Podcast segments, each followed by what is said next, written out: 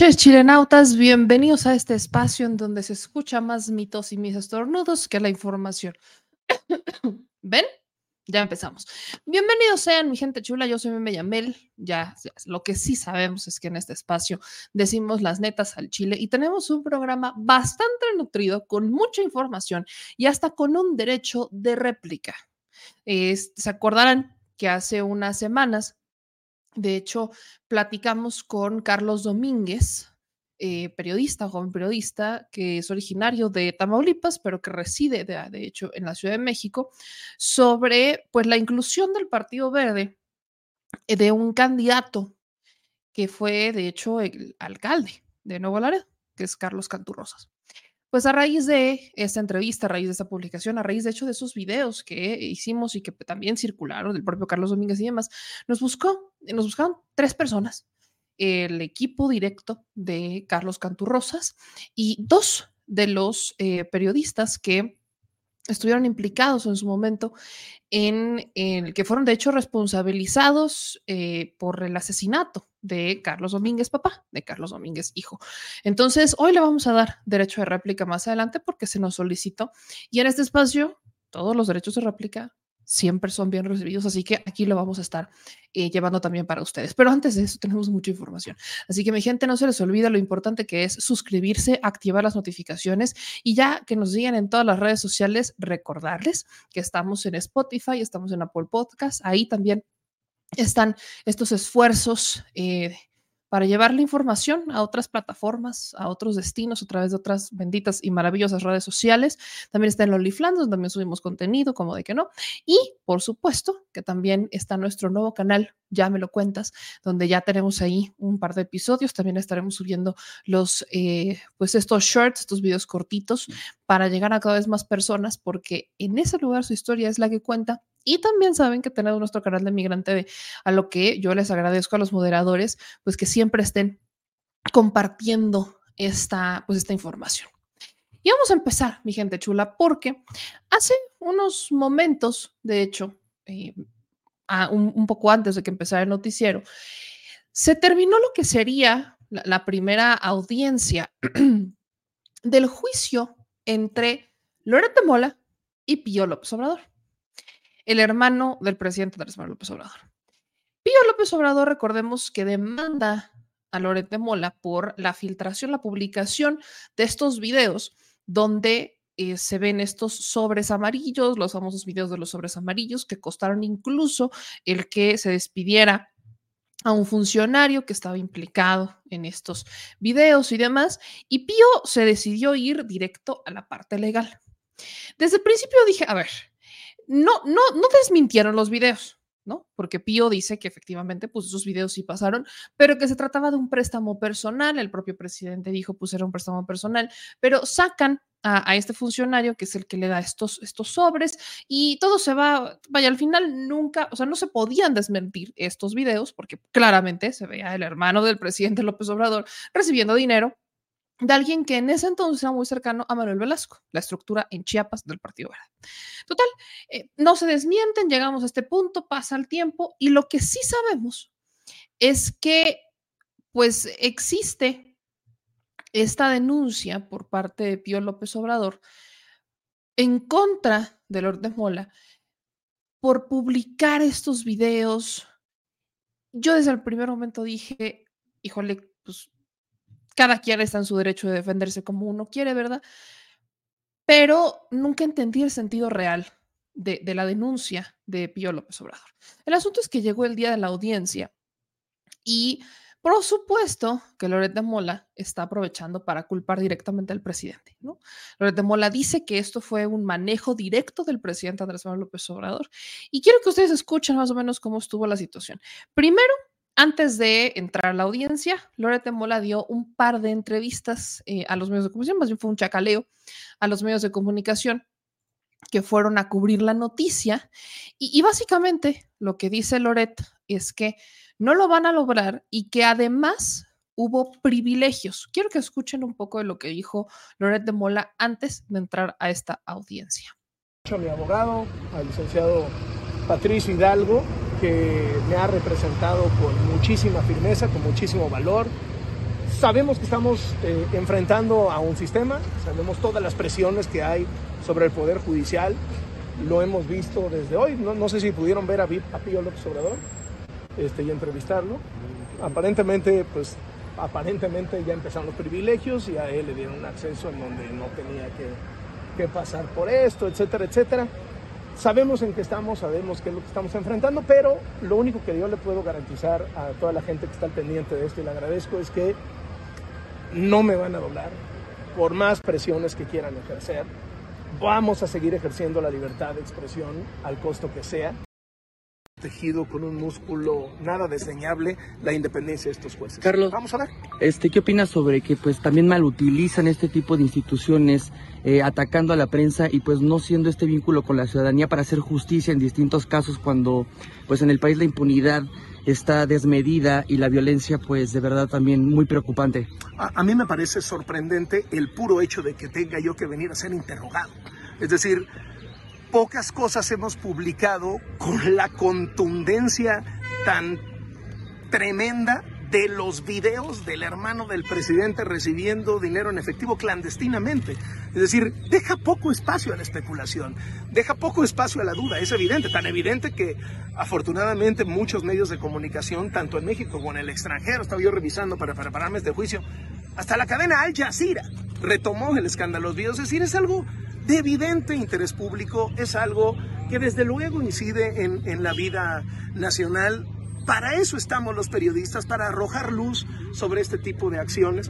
Y el puro hecho de que yo tenga que venir a defenderme, a defenderme por una acusación del hombre que aparece en el video cometiendo este acto, me parece que retrata eh, dónde tiene la cabeza el presidente frente a los medios de comunicación, frente a la prensa y todo lo que quiere hacer para usar someter, doblegar al Poder Judicial y emplearlo como un instrumento de presión para todo aquel que se atreva a cuestionarlo, a hacerle contrapeso o a exhibir de manera documentada, con papeles, con audios, con videos, las cosas que están realmente pasando en su gobierno. O sea, tenemos esta primera, este primer careo de lo que será este juicio. ¿Cuál es el centro, cuál es el eje de esta denuncia entre el hermano del presidente y Lorete Mola? Pues en este primer careo, ¿qué es lo que pide, o sea, lo, lo, que está pidiendo el hermano de López Obrador? Son 200 millones de pesos por haber publicado videos en los que se le ve recibiendo dinero en efectivo por parte de David León, que en ese entonces era el operador político de Manuel Velasco, gobernador de Chiapas. Entonces, Pío López Obrador él exige, o el eje de, esto, de esta demanda es que Loret de Mola le tendría que pagar de resultar culpable 200 millones de pesos a Pío López Obrador. Independientemente de, del tema, Pío no, nunca negó los videos. Pío, Pío, Pío López Obrador no niega la existencia de los videos, de hecho dice que sí, pero dice Pío López Obrador que esos videos, esos videos que presenta Loret de Mola, afectaron su reputación y su posibilidad de hacer negocios. Desde el 2023 se dio a conocer que el hermano del presidente López Obrador había presentado esta demanda y a Latinus por daños punitivos y daños a la moral tras la publicación de este material. De acuerdo con eh, Pío López Obrador, su reputación fue afectada y por eso es que él pues está demandando por 200 millones de pesos, que a consideración de Pío López Obrador es lo que se le ha afectado por ya no poder hacer eh, negocios porque pues esos videos, aunque sí son ciertos, aunque sí pasó, aunque sí se le entregó dinero, pues fue un daño a la moral porque ese dinero en ese momento lo que hizo Loreta Mola fue asegurar que ese dinero habría llegado a la campaña de Andrés Manuel López Obrador, algo que ahí sí no se acreditó. No se acreditó que ese dinero llegara a la campaña de López Obrador, no se acreditó absolutamente nada. De hecho, el que reconozcan que los videos son ciertos es porque dicen que esos videos fue por un préstamo personal que le hizo David León a Pío López Obrador. Entonces, de ahí nace el argumento de la solicitud de Pío de 200 millones de pesos. Pero hay algo que también es muy interesante que reconoce Loret Mola. Loret de Mola dice que este es de los pocos materiales tan contundentes que han presentado. Y miren, por primera vez creo que Loret de Mola y yo tenemos algo en común. En eso sí tiene razón. Estos eran videos muy claros del hermano del presidente recibiendo dinero. Él los interpretó y los vendió como que ese dinero llegó a la campaña. De ahí no pasó, eso nunca se acreditó. De hecho, el escándalo no le golpea al presidente López Obrador. Es un tema que absorbe por completo Pío López Obrador, el hermano. Y hasta ahí queda. Pero el material era contundente. Pero ese reconocimiento, Loreto Mola, de decir que es de los pocos trabajos completamente acreditados que han presentado, me parece el, la confesión más honesta que ha hecho en muchos años los montajes. Es la, es la confesión más honesta, porque los trabajos que ha hecho Latinus en realidad se parecen mucho a los que hizo ProPublica apenas o a los que hizo el New York Times, de suposiciones, de, me imagino que dijo que yo pregunté, con verdades a medias, y una verdad a medias no es una verdad completa, no, no, no funciona así.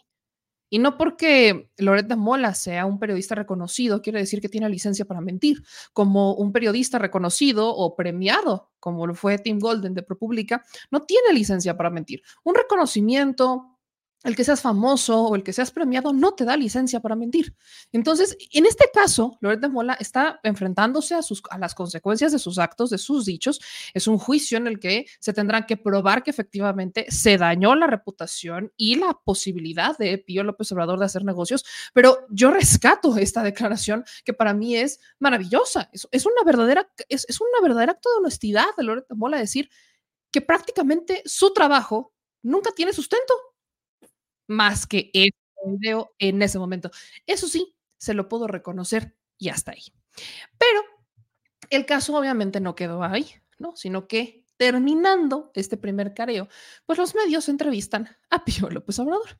Y de hecho, quiero utilizar este video de Enrique Hernández Alcázar, que él justamente sube este video donde entrevistan a Pío y Pío dice que pues él no ha visto a su hermano en un largo rato, algo que Loret pues prácticamente diría que no es cierto, porque a dichos o al entendimiento político, mediático que está utilizando Loreto Mola, Pío López Obrador es un enviado de Andrés Manuel López Obrador y que todo este tema de la demanda es por instrucciones directas de Andrés Manuel López Obrador.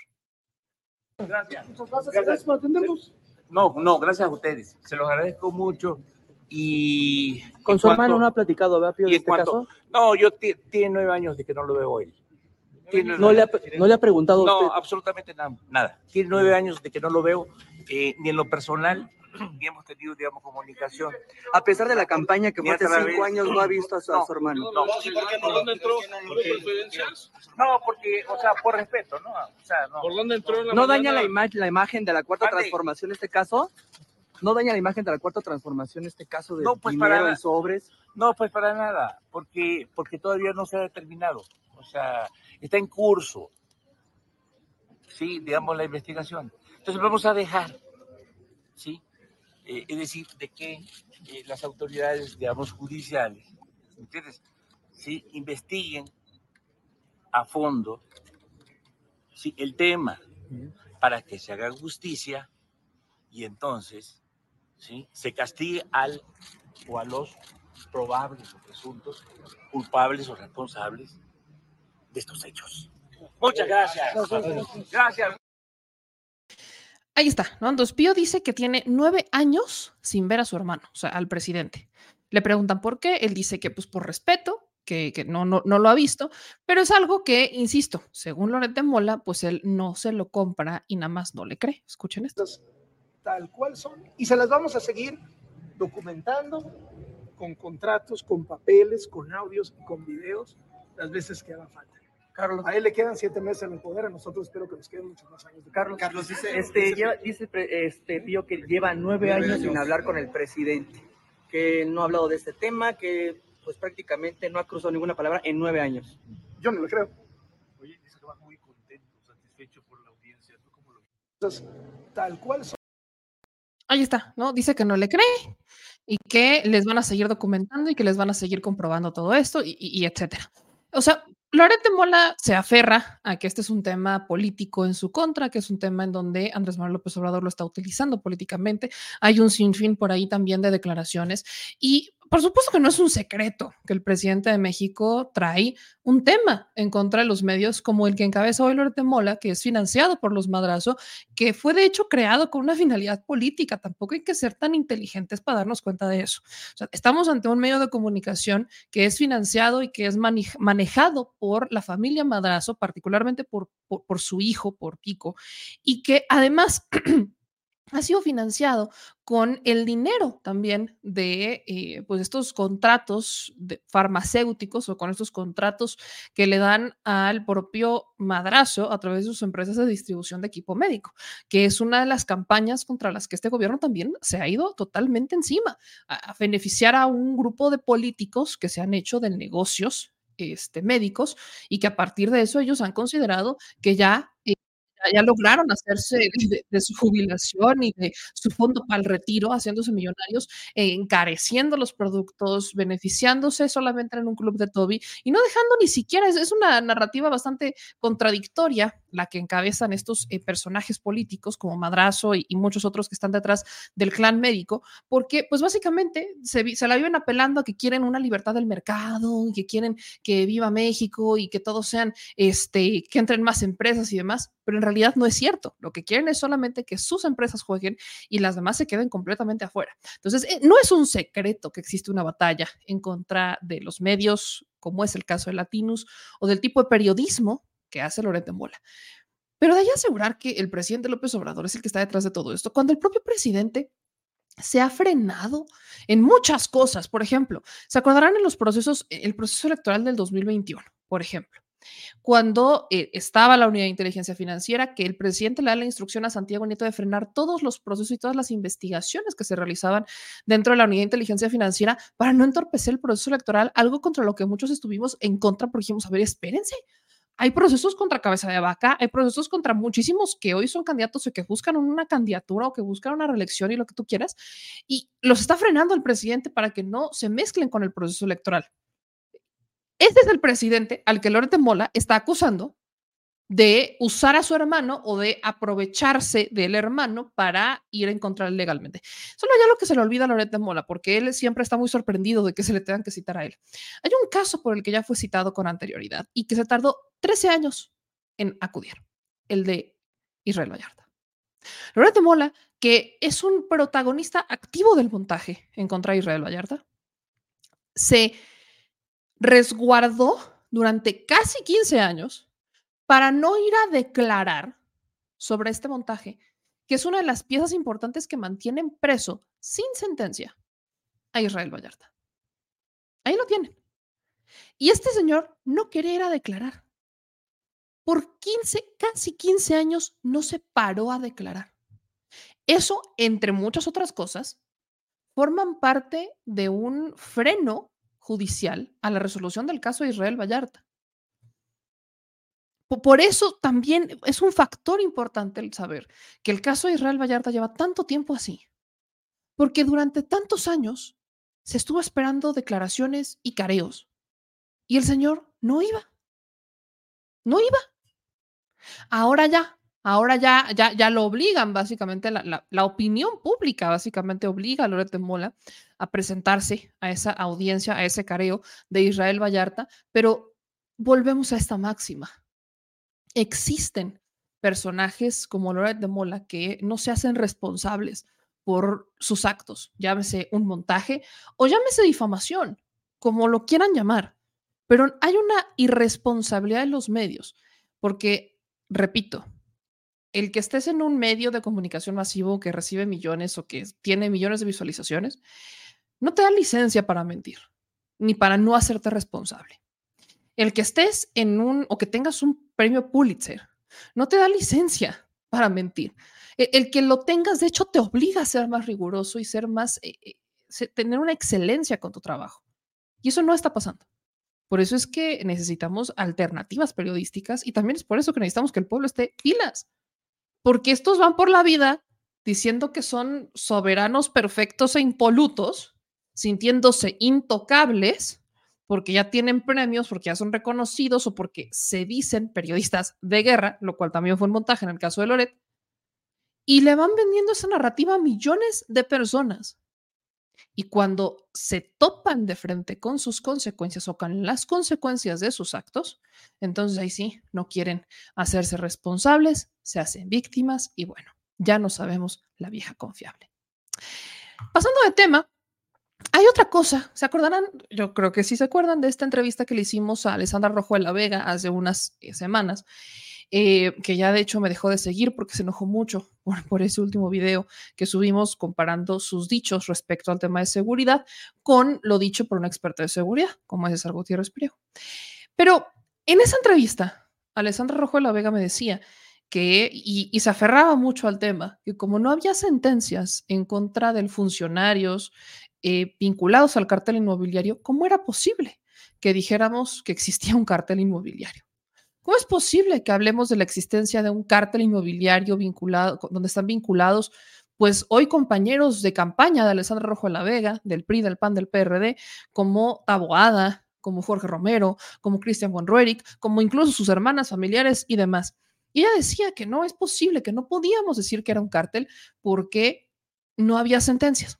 Desde ese momento a mí me pareció y lo hemos dicho mucho, me parece como muy ridículo que si digas narcopresidente AMLO cuando no tienes una sola prueba, no hay una sola persona presa por el tema y solamente hay rumores y hay eh, suposiciones y hay interpretaciones y hay opiniones, pero no tienes pruebas, pero así, ahí sí lo aseguras, pero por el otro lado, donde tienes testimonios, tienes procesos abiertos, tienes procesos judiciales y tienes todas las carpetas de investigación, tienes empresarios, tienes, que, tienes incluso patrimonios que se, han, que se han recuperado y que se les están devolviendo a las personas a las víctimas. Tienes todo eso, pero el argumento es, es que no existe un cartel inmobiliario. ¿Por qué? Porque no hay sentencias. Bueno, pues eso ya tampoco es argumento, porque este martes 27 de febrero ya hubo dos sentencias. Dos. Vamos a escuchar al eh, pues encargado de despacho de la Fiscalía General de Justicia de la Ciudad de México, a Ulises Lara, justamente hablar de las dos sentencias que ya les van a tumbar la narrativa de que es que como no hay, entonces no puedes llamarle cartel inmobiliario. Pues, ¿qué creen? Ya hay.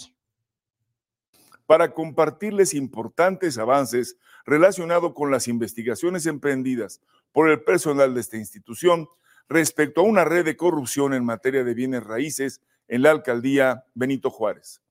Esta ocasión les informamos que, en procedimiento abreviado, Ministerios Públicos de la Coordinación General de Acusación, Procedimiento y Enjuiciamiento obtuvieron una sentencia condenatoria de cinco años de prisión en contra de Ismael Isauro N.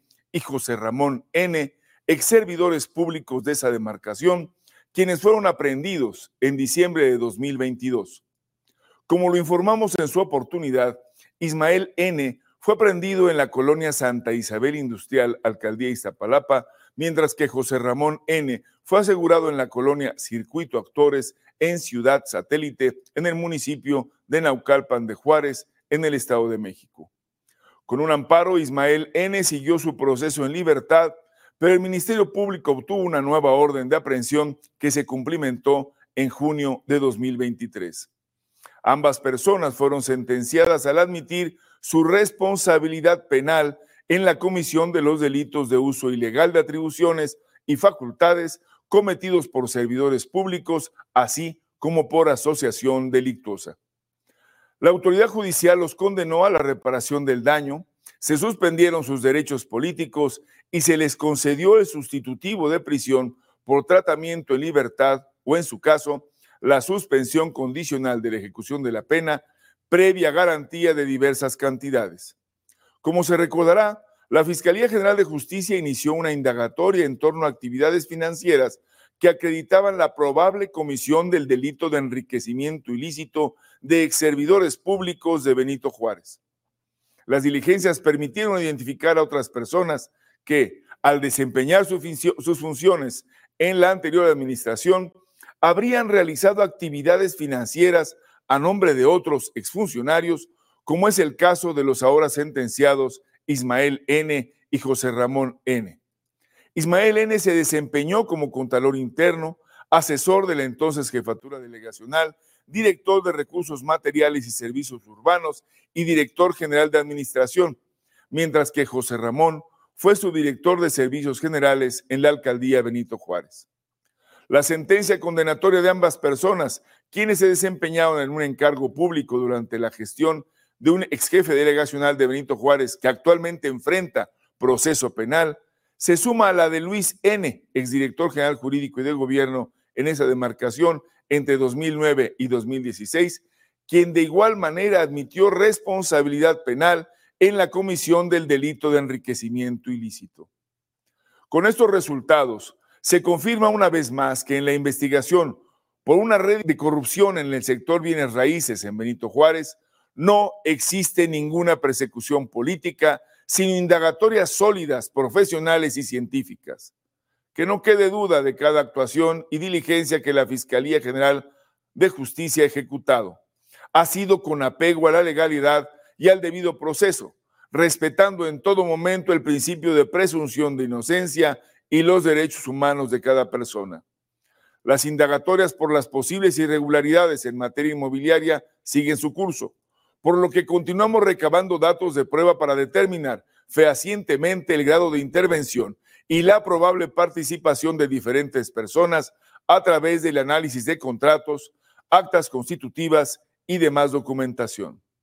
Una vez más reiteramos, nuestro compromiso es con la verdad al servicio de las y los habitantes de la Ciudad de México. No toleraremos conductas de quienes pretenden cometer ilícitos sin recibir castigo. Por ello, invitamos a todas las personas que hayan sido víctimas de algún delito a que acudan a presentar la denuncia correspondiente y con ello evitar que los hechos queden impunes. En la Fiscalía General buscamos acceso a la justicia y la reparación del daño. Al margen de la ley, nada. Por encima de la ley, Nadie.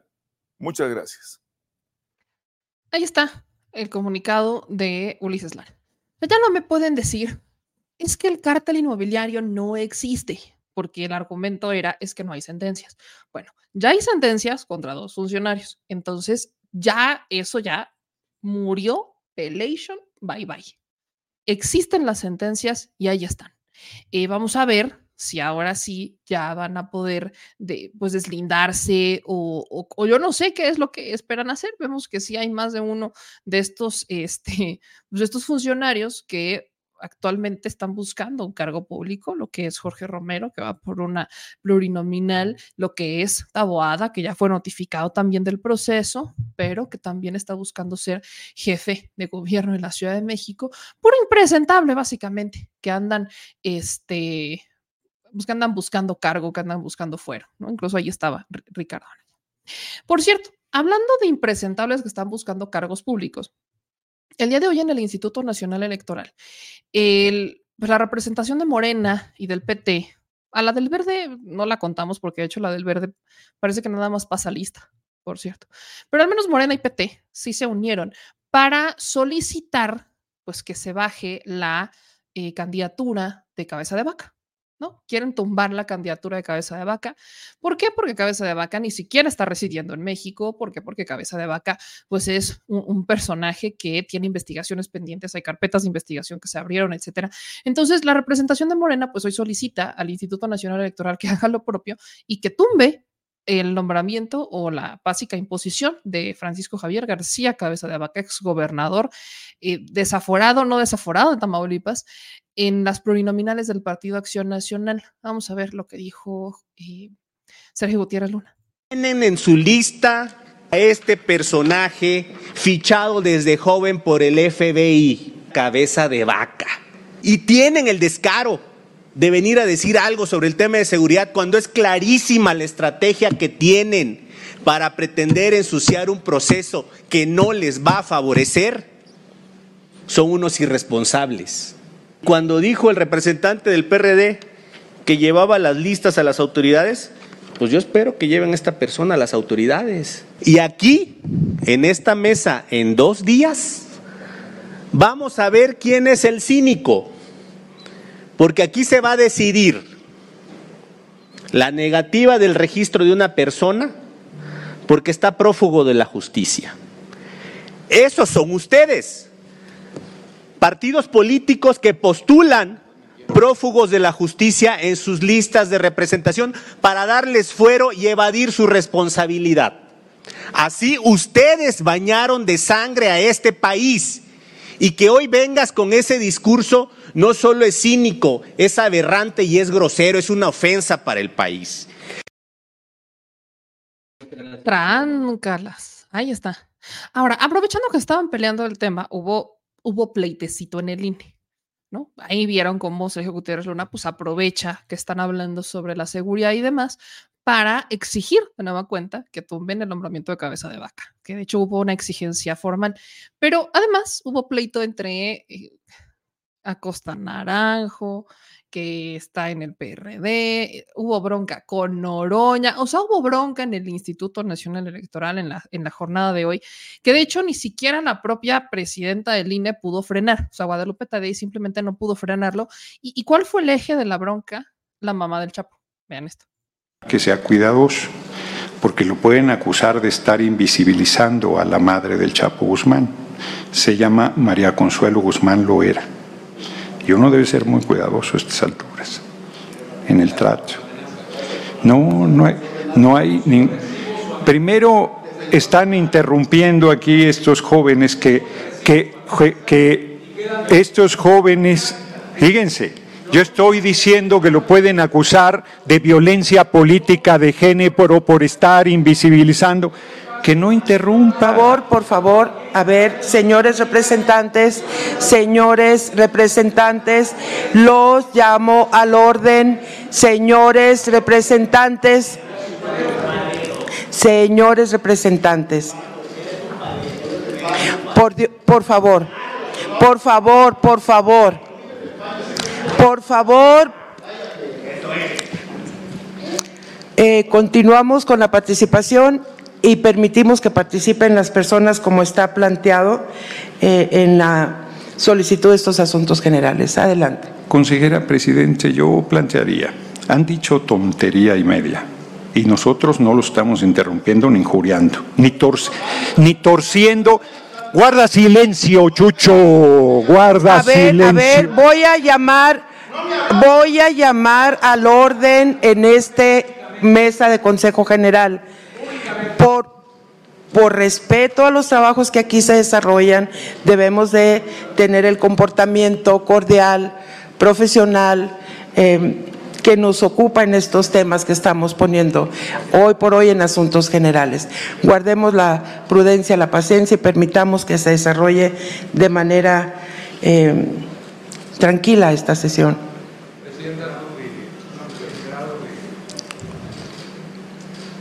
Presidenta, pido que se haga una moción suspensiva en este momento para que se certifique por parte de la Secretaría la amenaza que acaba de vertirme públicamente el diputado del PT y representante del PT ante este Consejo General de manera pública, de acuerdo a la versión external.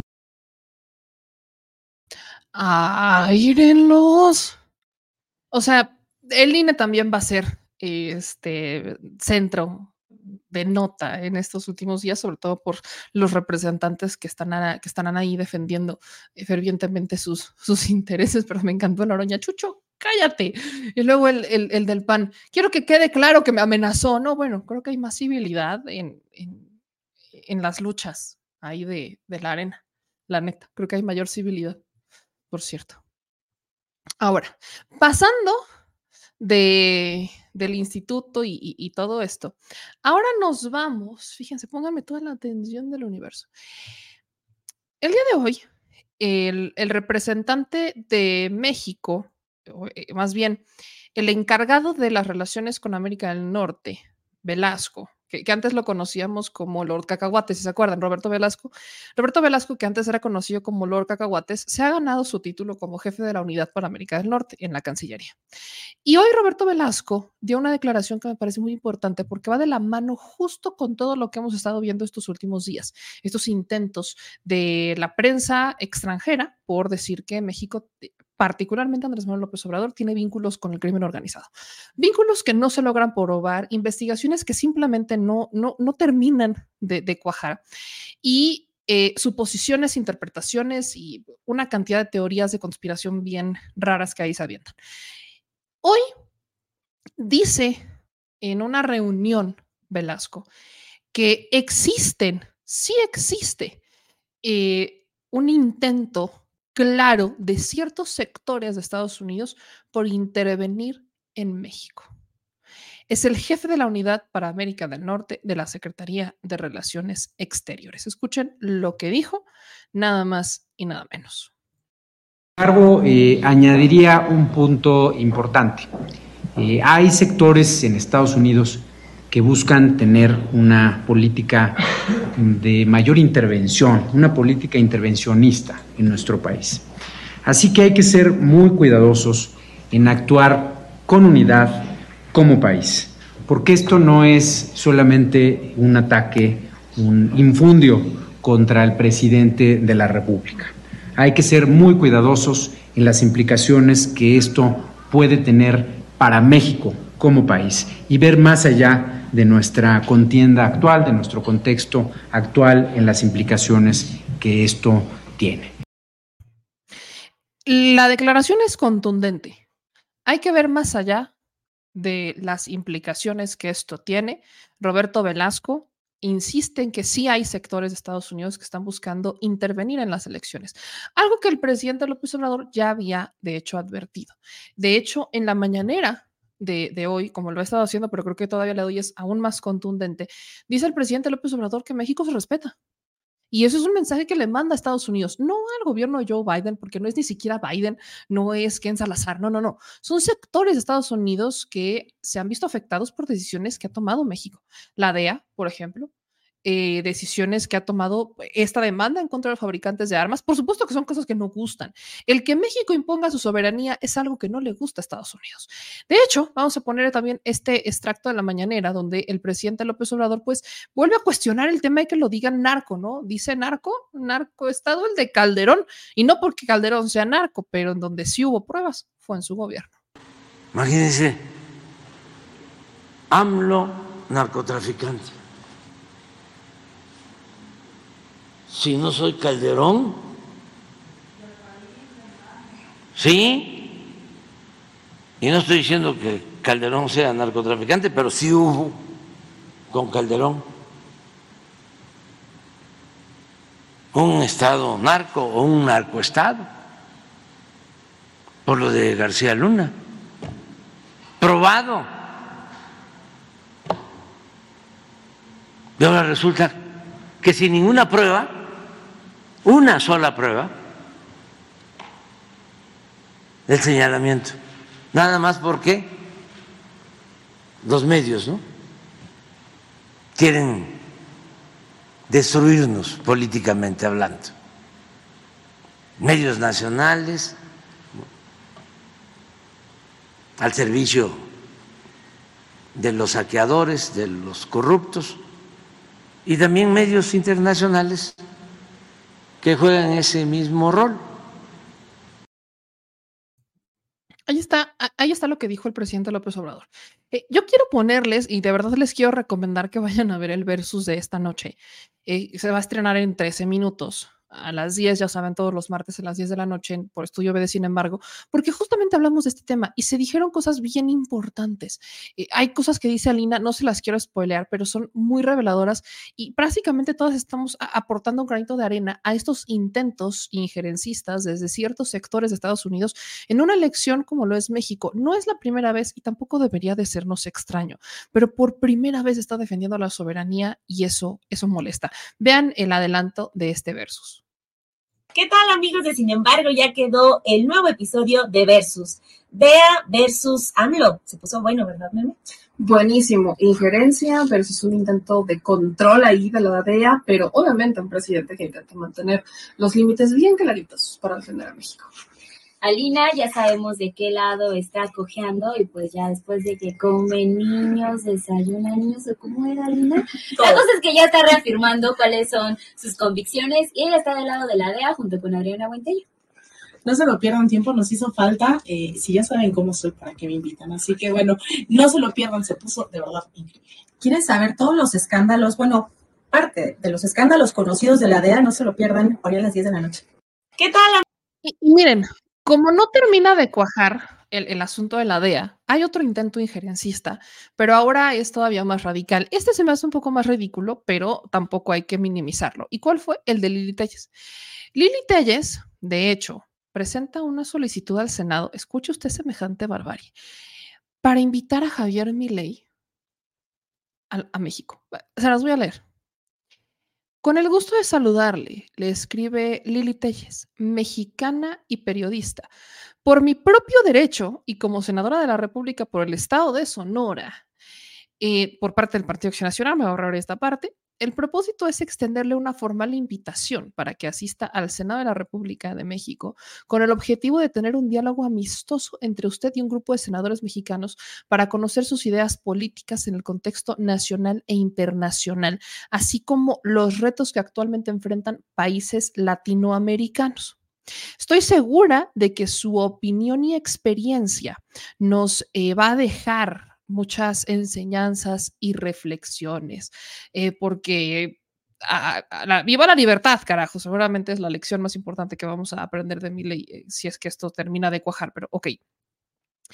Eh, será un honor poder contar con su valiosa presencia en la fecha y horario que su agenda se lo permita. De antemano le agradeceré la atención a la presente y quedo a la espera de su amable respuesta. O sea, Lili Telles invita a Javier Milei al presidente de Argentina, y ojo, presidente legítimo de Argentina, sí, a que venga a México a hablarnos de sus experiencias exitosas. Hace no mucho querían rescatar, o más bien Xochitl Gálvez quiere rescatar las experiencias exitosas en la administración de Felipe Calderón. Experiencias exitosas que dejaron miles de muertos. Ahora quiere invitar a Javier Milei para que nos hable sobre sus enseñanzas y reflexiones. ¿Qué enseñanzas nos puede dejar Javier Milei? ¿Cómo hundir en la pobreza a tu país mientras vas por la vida y por el mundo diciendo que tú rescataste la economía porque por primera vez tienes, eh, no, no estás en números rojos? Porque, ojo, Javier Milei en el corto tiempo que lleva de presidente no ha tenido un solo día en paz. Protesta tras protesta. Primero, porque empezó a meter una serie de recortes en donde empezó a privatizar prácticamente todo. Si tú te sales y te manifiestas en Argentina, entonces tienes que pagar por los policías que van a salir a reprimirte. Si tú quieres este, pagar tu renta, pues te tendrás que ajustar a los criterios de tu arrendador, porque hoy tu casero te puede cobrar en dólares, porque quiere dolarizar Argentina, te puede cobrar en dólares, pero si tú quieres pagar un sueldo, tu patrón más bien, si te van a pagar un sueldo, tu patrón te puede pagar con carne y leche. Quiero que me expliquen cómo vas a convertir la carne y leche en dólares para poder pagar tu renta. Eso ha dejado a muchas personas en la calle con una necesidad de cambiarse de casa porque ya no pueden pagar los costos porque se empezaron a implementar una serie de medidas. Luego fue su ley omnibus, donde prácticamente quería oficializar todas estas medidas represivas, eh, privatizadoras, que para muchos fueron milagrosas los primeros eh, meses o los, más bien los primeros días de Javier Milei, eh, sin entender realmente lo que estaba haciendo, porque Javier Milei lo que está haciendo es dejar todo al mercado. Y el mercado sí, se mueve solo. Eh, está la famosa ley de oferta y demanda. eventualmente los precios suben y bajan dependiendo la demanda y dependiendo la oferta. Pero no necesariamente en Argentina estamos en un momento donde la gente tenga con qué demandar. vamos para pronto. O sea, si los precios están bajando es porque la gente no tiene con qué pagar. y si, y si la gente no tiene con qué pagar, la gente, o sea, los, los comercios, las tiendas necesitan deshacerse del inventario. Y si te tienes que deshacer del inventario y la gente no te lo está comprando al precio que lo estás poniendo, lo tienes que bajar. o sea, esa es la máxima de Argentina en este momento, pero ahí no para. Porque efectivamente, gracias a las medidas que ha tomado Javier Milei en estos momentos, pues ya logró sacar a Argentina de los, números rojos por primera vez en 10 años, pero eso que logró, que más del 57% del, de Argentina está en pobreza y creciendo. Entonces, no todas las medidas económicas que te plantean, y eso es algo que en México conocemos muy bien, ¿no? Porque en México nos vendieron el milagro de rescatar la deuda pública, no más bien la deuda privada, como el caso del Fobaproa.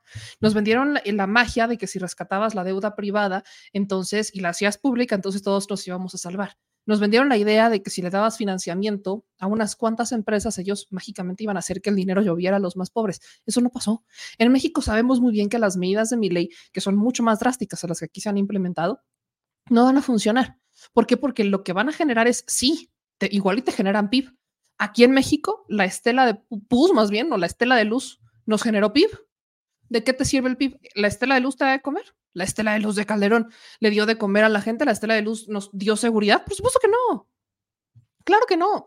Entonces, las medidas de Javier Milei, lejos de representar lo que prometió, que era abajo la casta, están representando más pobreza.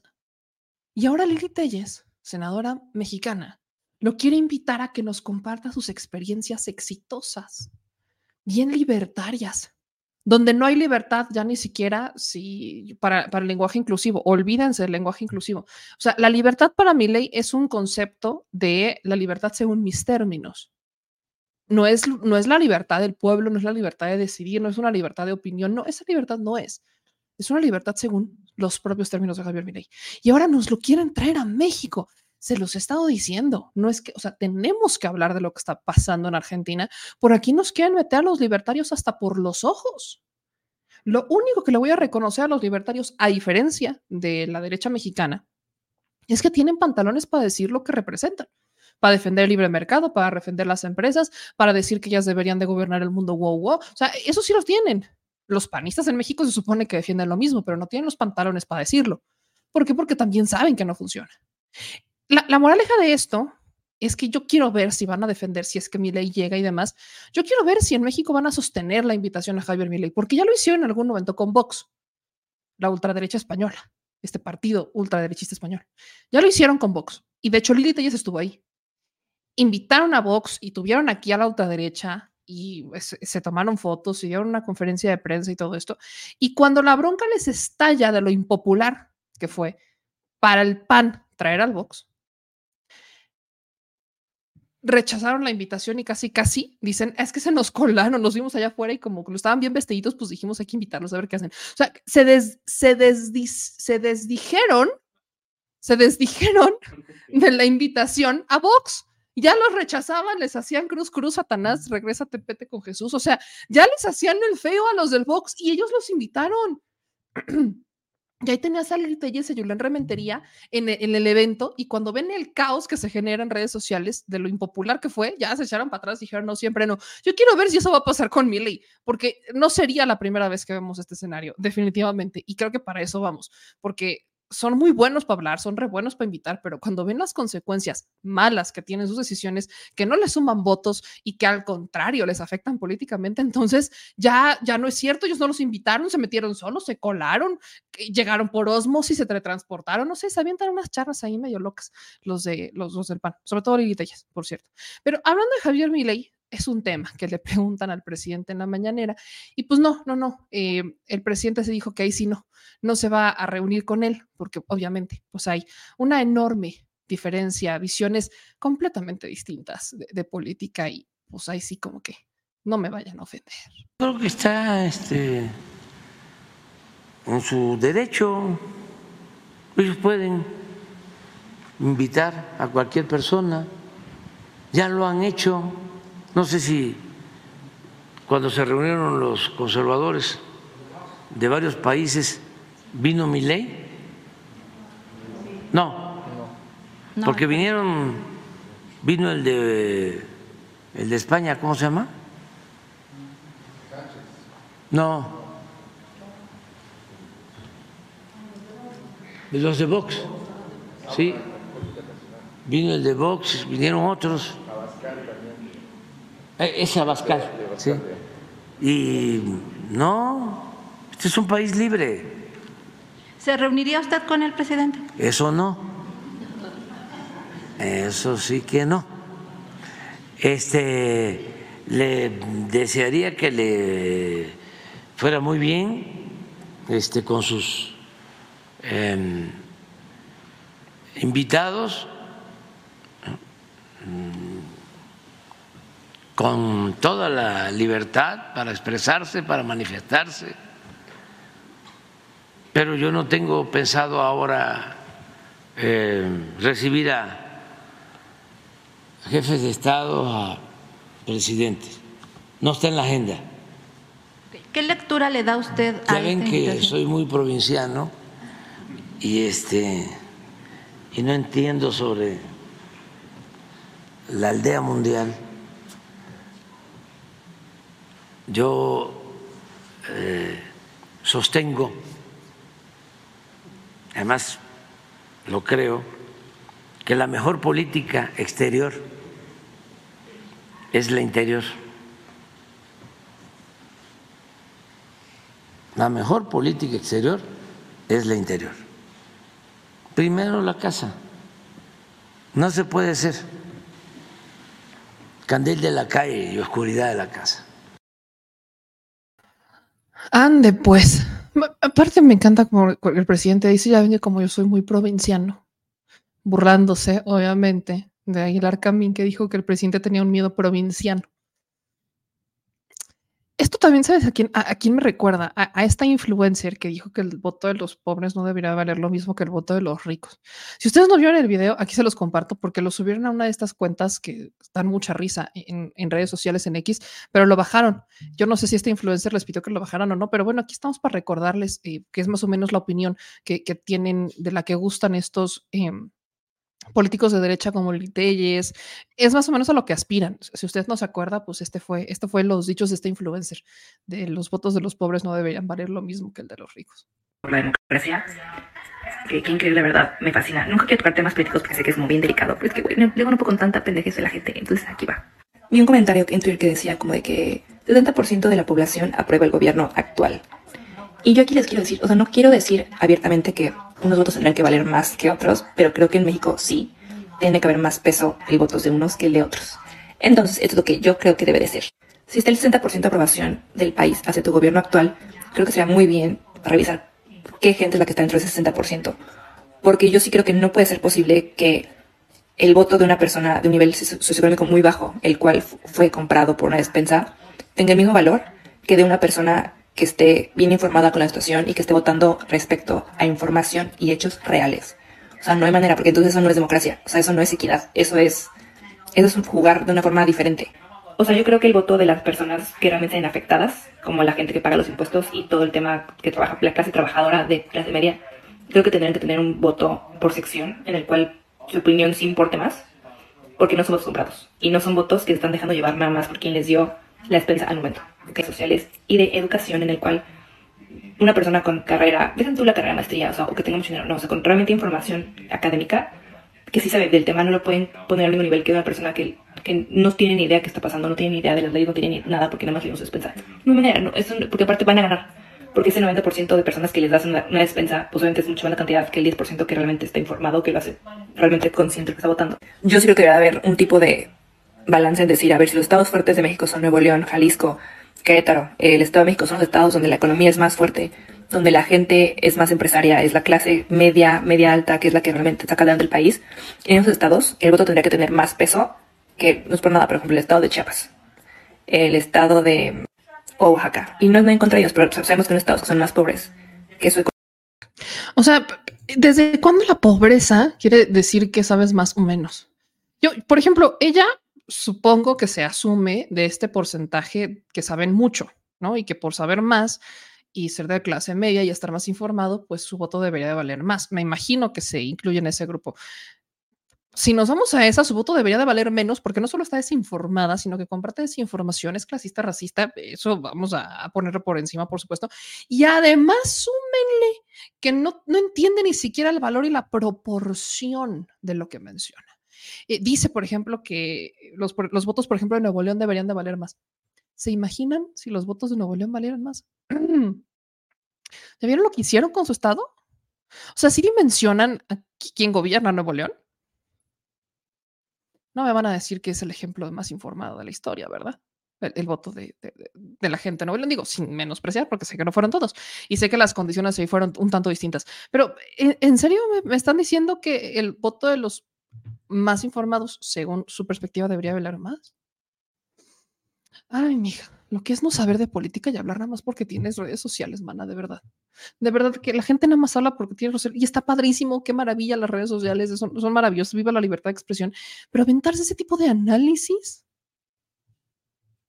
que los el voto de la gente de Chiapas debería de, valer menos porque son más pobres. Y pues los estados que más dinero tienen, pues son los que deben de valer más. O sea, en su percepción, uno es más o menos ignorante dependiendo del dinero que tiene. En, en los hechos sabemos que eso no es cierto. Y tan lo sabemos, tan lo sabemos, que ella es un ejemplo, pero si uno va a las marchas de la democracia, estas rosas y demás, y les pregunta, no, oiga, ¿y usted qué, qué es comunismo?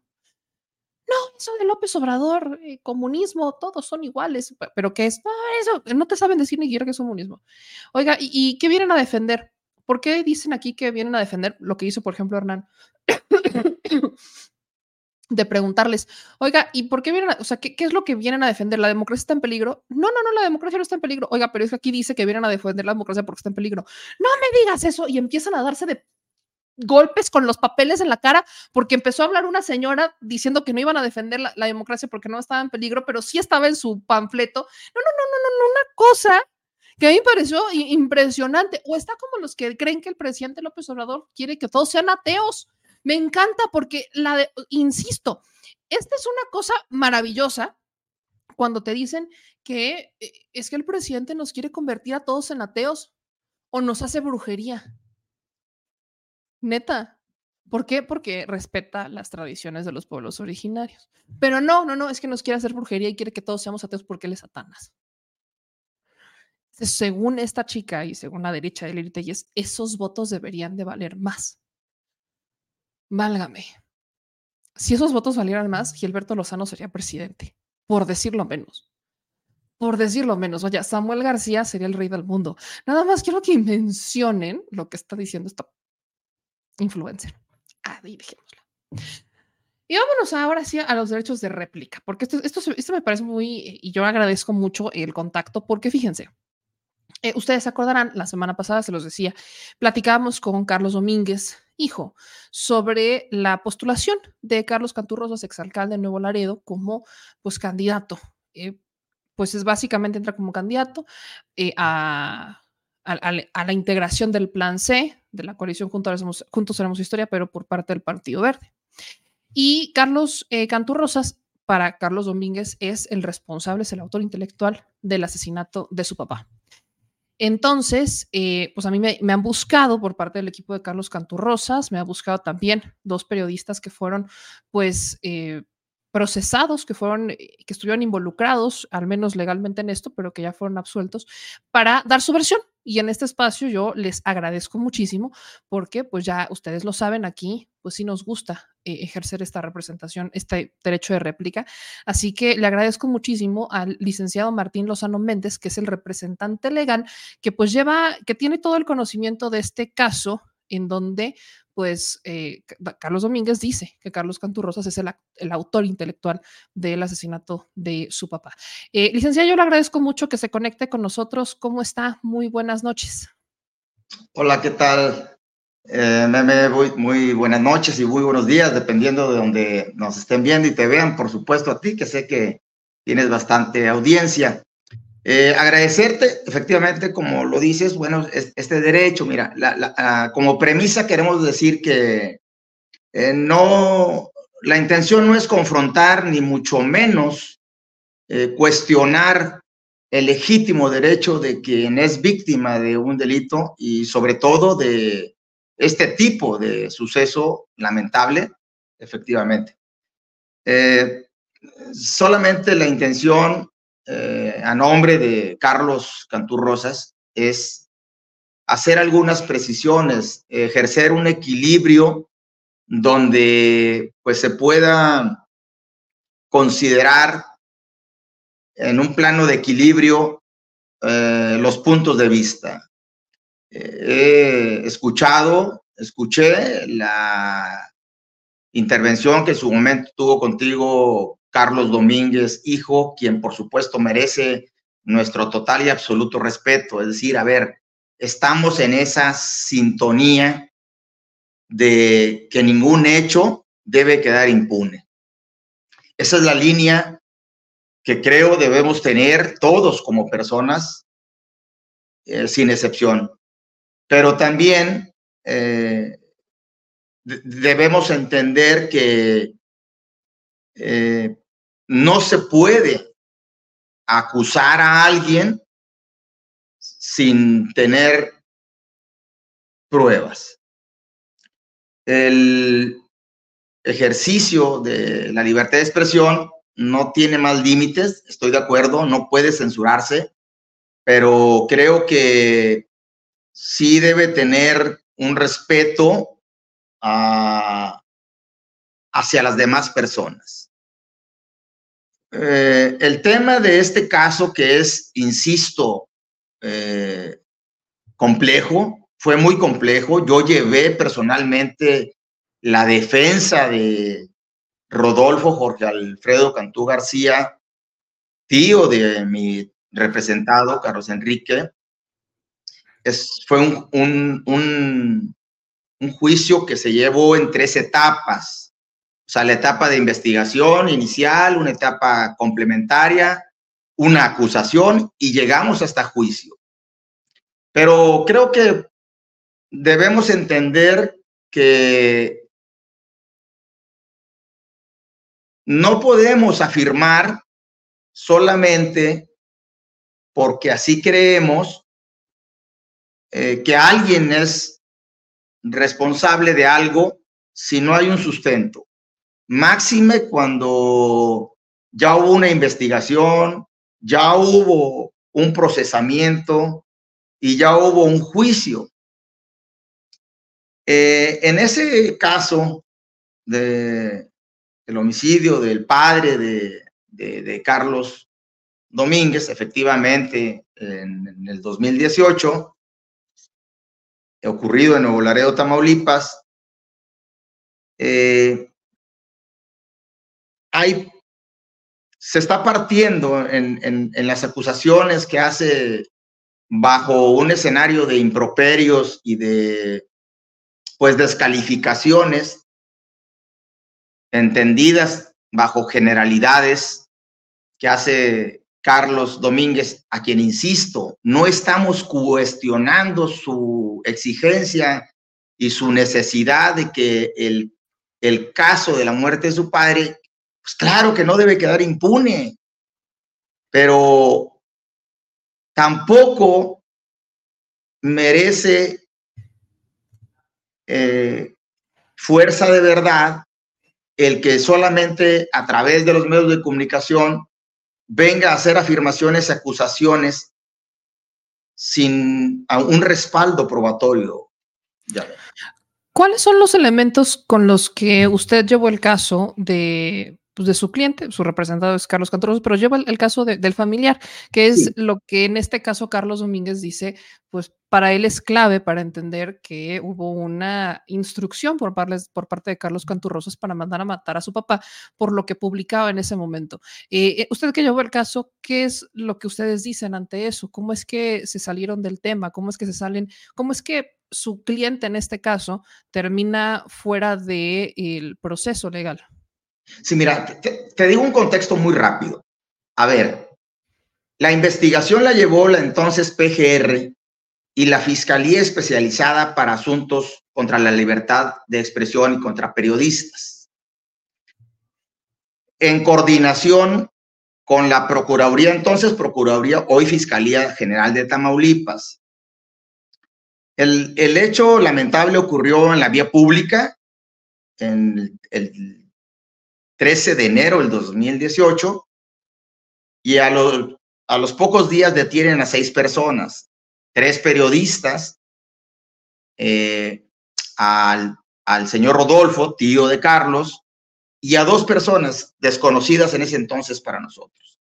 Se les acusaba, se les acusó formalmente de que en el caso de Rodolfo y los dos y los tres periodistas habían sido los autores intelectuales y los organizadores de este crimen y que, y que contrataron a dos personas, ex policías, para ejecutar materialmente este hecho.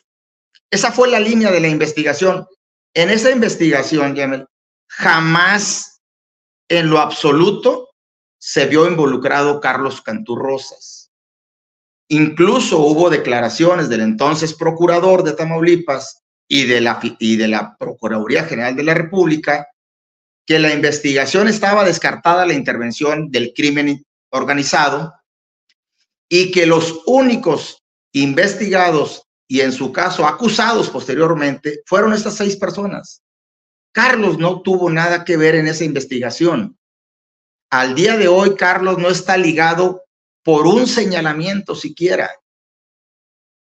Por eso parece injusto, incluso sustentado en generalidades que hace Carlos Domínguez, entiendo, exigiendo justicia, pero sin ningún dato.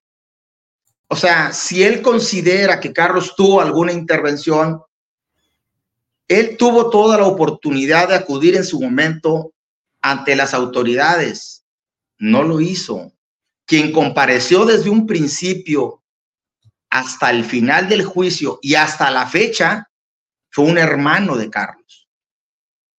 Entonces, si Carlos ha venido señalando, Carlos Domínguez, que a un autor intelectual, y, y, lo digo con mucho respeto porque entiendo lo que él puede estar sufriendo, su dolor, pero no podemos bajo esa condición hacer señalamientos bajo generalizaciones precipitadas. Es decir, porque esas generalizaciones traen conclusiones muy probablemente erróneas. Ahora bien, ok. Déjame te digo que escuché a Carlos Domínguez a hacerte una serie de afirmaciones que cuando las escuchas, pues resultan creíbles. Sin embargo, yo como defensor de ese caso, día a día estuve presente en todas, más de 50 audiencias, pero no nada más las del juicio, desde la detención. Y te voy a decir algo, él señala que hay testigos, es una, con todo respeto, es una afirmación que se aparta de la realidad procesal. Incluso, te voy a decir algo que puede sonar fuerte, pero la único testigo que acompañaba en el lamentable hecho al señor Carlos Domínguez, hoy Oxiso, fue su nuera. Y su nuera hizo varias declaraciones, entrevistas se llaman técnicamente, y declaraciones que hizo ante el fiscal federal. Y señaló que las personas que atacaron criminalmente al señor Carlos Domínguez, estaban cubiertas de los rostros, usaban pasamontañas, pero además no es correcto, tampoco es cierto jurídicamente, judicialmente, como lo señaló Carlos Domínguez Jr., que el arma con la que asesinaron a este señor eh, exista de prueba, porque jamás existió un arma, jamás se encontró esa arma. Si existió, nunca se presentó a juicio. ¿Cómo es que obtienen la libertad? Es decir, una sentencia absolutoria, los que seis que fueron detenidos, cinco, porque Gabriel Garza, uno de los periodistas, falleció en el, en el desarrollo del proceso porque no fue un juez tampoco, como lo señaló aquí este señor, Carlos Domínguez. Fue un tribunal colegiado de tres jueces. De manera unánime determinaron que no había pruebas. Y aquí es bien importante hacer una separación, Yamel, porque escuché también a Carlos Domínguez Jr. decir que él había revisado la carpeta de investigación y eh, con algunos colegas, infiero que no abogados, y que para él había demasiadas pruebas. Es que él está partiendo de una premisa errónea y equivocada. Esas no son pruebas. Estamos en un sistema judicial de corte acusatorio donde todo lo que esté en un expediente, en papel, vamos a llamarlo así, no es prueba si no se lleva a desahogar durante el juicio. Y en el juicio, por más de las 50 audiencias que desahogamos por parte del Ministerio Público, por parte del hermano de Carlos Jr., que siempre estuvo eh, siguiendo el juicio como ofendido directo, y a través de su asesor jurídico del Estado, jamás escuchamos un solo señalamiento directo o indirecto en contra de los acusados. El testigo que aparentemente, que supuestamente dijo y que Carlos lo señaló aquí como un brujo, efectivamente, no se descalifica por tener ese oficio o dedicarse a esa cuestión de la santería, porque él lo reconoció ante el juez, ante el tribunal, que efectivamente se dedicaba a la santería, pero ahí jamás, en juicio, que es donde vale el testimonio, jamás hizo los señalamientos que estaba en la investigación. Y déjame decirte además que por parte de la defensa nosotros sí demostramos que hubo una fabricación del caso. Lamentablemente, no podemos generalizar, pero en este caso se utilizaron, nosotros lo demostramos con pruebas científicas que falsificaron entrevistas, falsificaron las firmas para cambiar versiones. Un ¿Quiénes y perito, por qué? los las policías. ¿Con qué La finalidad? policía, la- hubo policías que son los encargados de recabar las entrevistas a las personas que pudieran ap- aportar información sobre el caso. Y es muy evidente porque la misma persona declaró ante el Ministerio Público Federal, dijo una cosa y luego ante la Policía del Estado cambia la versión haciendo ciertos señalamientos de acusación. Y esas entrevistas resultaron ser falsas. Les falsificaron la firma con peritos en grafoscopía, en documentoscopía. Esa parte no se dice, Yamel. Y es importante que se conozca, que se respalde. A ver, no estamos cuestionando la exigencia de justicia. Lo que consideramos oportuno es como, como es tu línea periodística, a ver, no se puede acusar y no se puede meter en prisión sin pruebas. Ustedes, ahorita que lo estoy escuchando, eh, menciona que hubo una fabricación de pruebas, eh, ya hubo, hay una sentencia absolutoria. Carlos Domínguez dice que malamente les hicieron firmar el desistimiento del caso a sus hermanos y que ellos pues ya eh, se echaron para atrás, pero él sostiene que eso se hizo de una mala manera. Y yo en este espacio le pregunté, porque muchas personas comentaban que, y lo leía, que había ahí intenciones políticas de cabeza de vaca y que cabeza de vaca pues había aprovechado esta situación contra eh, Canturrosas porque obviamente tienen ahí una diferencia política.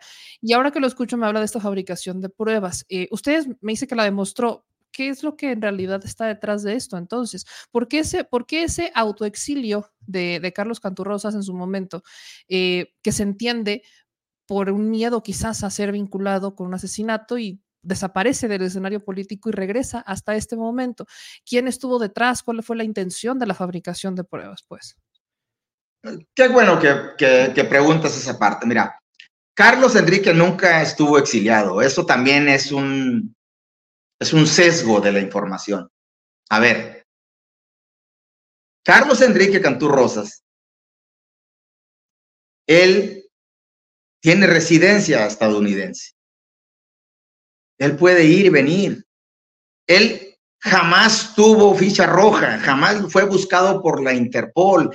Eso fue mediático, eso se divulgó en su momento.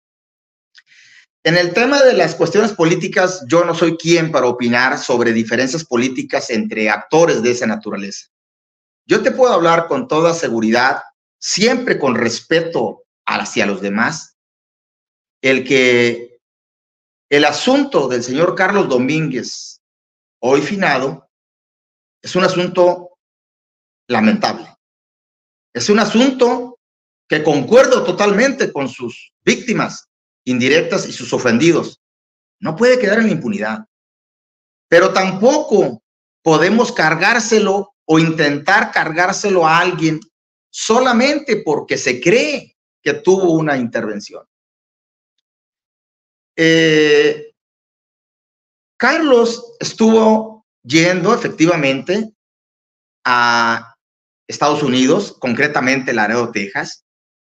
Y esas informaciones de la, que la Interpol lo buscaban, yo te puedo decir con toda categoría y toda honestidad que fue falso, porque nosotros ante esas noticias lo investigábamos en las ante las autoridades competentes correspondientes. Nosotros acudimos ante la Interpol México en la Ciudad de México a través de un amparo solicitando la información de la ficha roja, porque generamos un amparo contra esa eventual búsqueda internacional.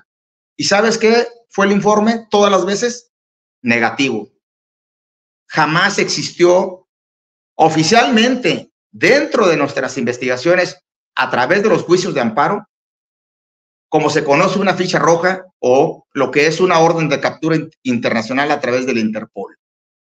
Pero ¿por qué se amparaban si no tenían nada que temer? Pues si sabían desde el inicio, bajo la línea que usted comenta, que no había ninguna implicación. Porque sí había otros casos de manera administrativa en contra de, de Carlos Cantú. Nunca en relación con el homicidio. Eso está totalmente probado, demostrado. Incluso las propias autoridades salieron a, través de los medios a decir, porque Carlos Caturro es un actor político conocido en Tamaulipas, entonces era noticia. Y salió públicamente el entonces procurador de Tamaulipas a dar una conferencia y descartó la investigación, como al día de hoy no existe una investigación por el homicidio. Lo que sí existió, ahí sí hay que decirlo, fue una investigación por el otro tema que también señala Carlos Domínguez, hijo, por el tema del supuesto desvío de recursos.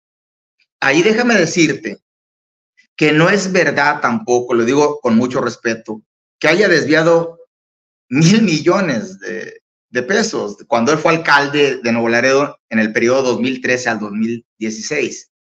Efectivamente, la Auditoría Superior del Estado de Tamaulipas hizo observaciones a los ejercicios presupuestales 2015 y 2016, donde hacía observaciones porque supuestamente 10 empresas, no cientos de empresas, 10 empresas de manera concreta, no había sospecha de que no estaban registradas en el padrón de proveedores y por lo tanto las asignaciones hacia esas empresas pues demostraban una inconsistencia administrativa.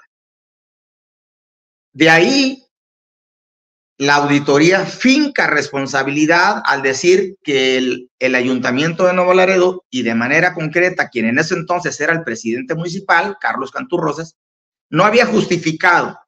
Sin embargo, haciendo un ejercicio legítimo de defenderse, como todos los mexicanos tenemos derecho a defendernos, se recurrió a las instancias jurisdiccionales. Y yo te puedo decir, y están consultables todos los expedientes de manera transparente, que finalmente la Auditoría Superior del Estado no, no demostró que hubiera ese desvío de recursos. Y por lo tanto, se emitieron dos resoluciones por el Tribunal Administrativo de Tamaulipas, donde declara que no hay desvío de recursos, que no hay fincamiento de responsabilidad patrimonial y que los asuntos están totalmente archivados y concluidos. Abogado, entonces, e, en este momento no existe acusación en contra de su cliente de su familia, de, entonces el tío de Carlos Canturrosas, ni por corrupción, ni por el homicidio, ni por absolutamente nada. O sea, básicamente Carlos Canturrosas estaría limpio, lo que usted está diciendo. Es correcto, es correcto. Y lo, lo digo, digo, es, pongo en la mesa del diálogo los expedientes terminados completamente, concluidos completamente.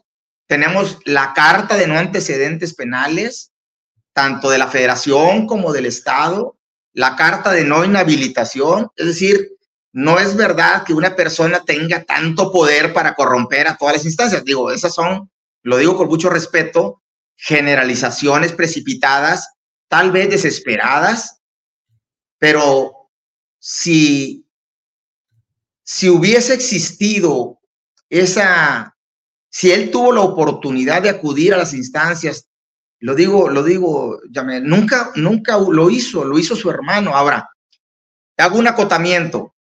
Eso de que la hermana le dijeron, el, titular de la Fiscalía General de la República, que firmara una carta donde se desistía, esto lo digo con mucho respeto, eso no queda voluntad de las partes. Es la autoridad. Hay, hay, hay convenios de colaboración entre las instituciones de procuración, de investigación delictiva, donde no queda a la voluntad de las partes quién deba investigar. La Fiscalía General de la República llevó una investigación coordinada con la del Estado porque los acontecimientos ocurrieron en Tamaulipas. Y como bien lo dijo el propio Carlos Domínguez, hijo, la investigación aportó datos, aportó indicios, pero jamás relacionados con Carlos Cantú Rosas. Jamás. Eh, tampoco, él, señaló que el tío, y, y, esto es, pues es una conjetura que, que es subjetiva, que por el hecho de ser el tío, Carlos está relacionado. Digo, a ver, perdón, pero pues vuelve a ser una generalización precipitada, es decir, lo que técnicamente se conoce como falacias argumentativas, donde decimos, eso equivaldría a decir, todos los médicos son matasanos, todos los abogados son corruptos, todos los políticos son corruptos, todos los periodistas son corruptos. No, yo lo, lo, lo, lo que trato de entender y trato de transmitir es que tú lo has hecho en otros programas. Yo te he escuchado donde, en el caso de Manuel Valdominos, por ejemplo, 21 años encarcelado por un crimen que no cometió, finalmente obtuvo su libertad, sí, pero después de 21 años estar recluido injustamente o ilegalmente.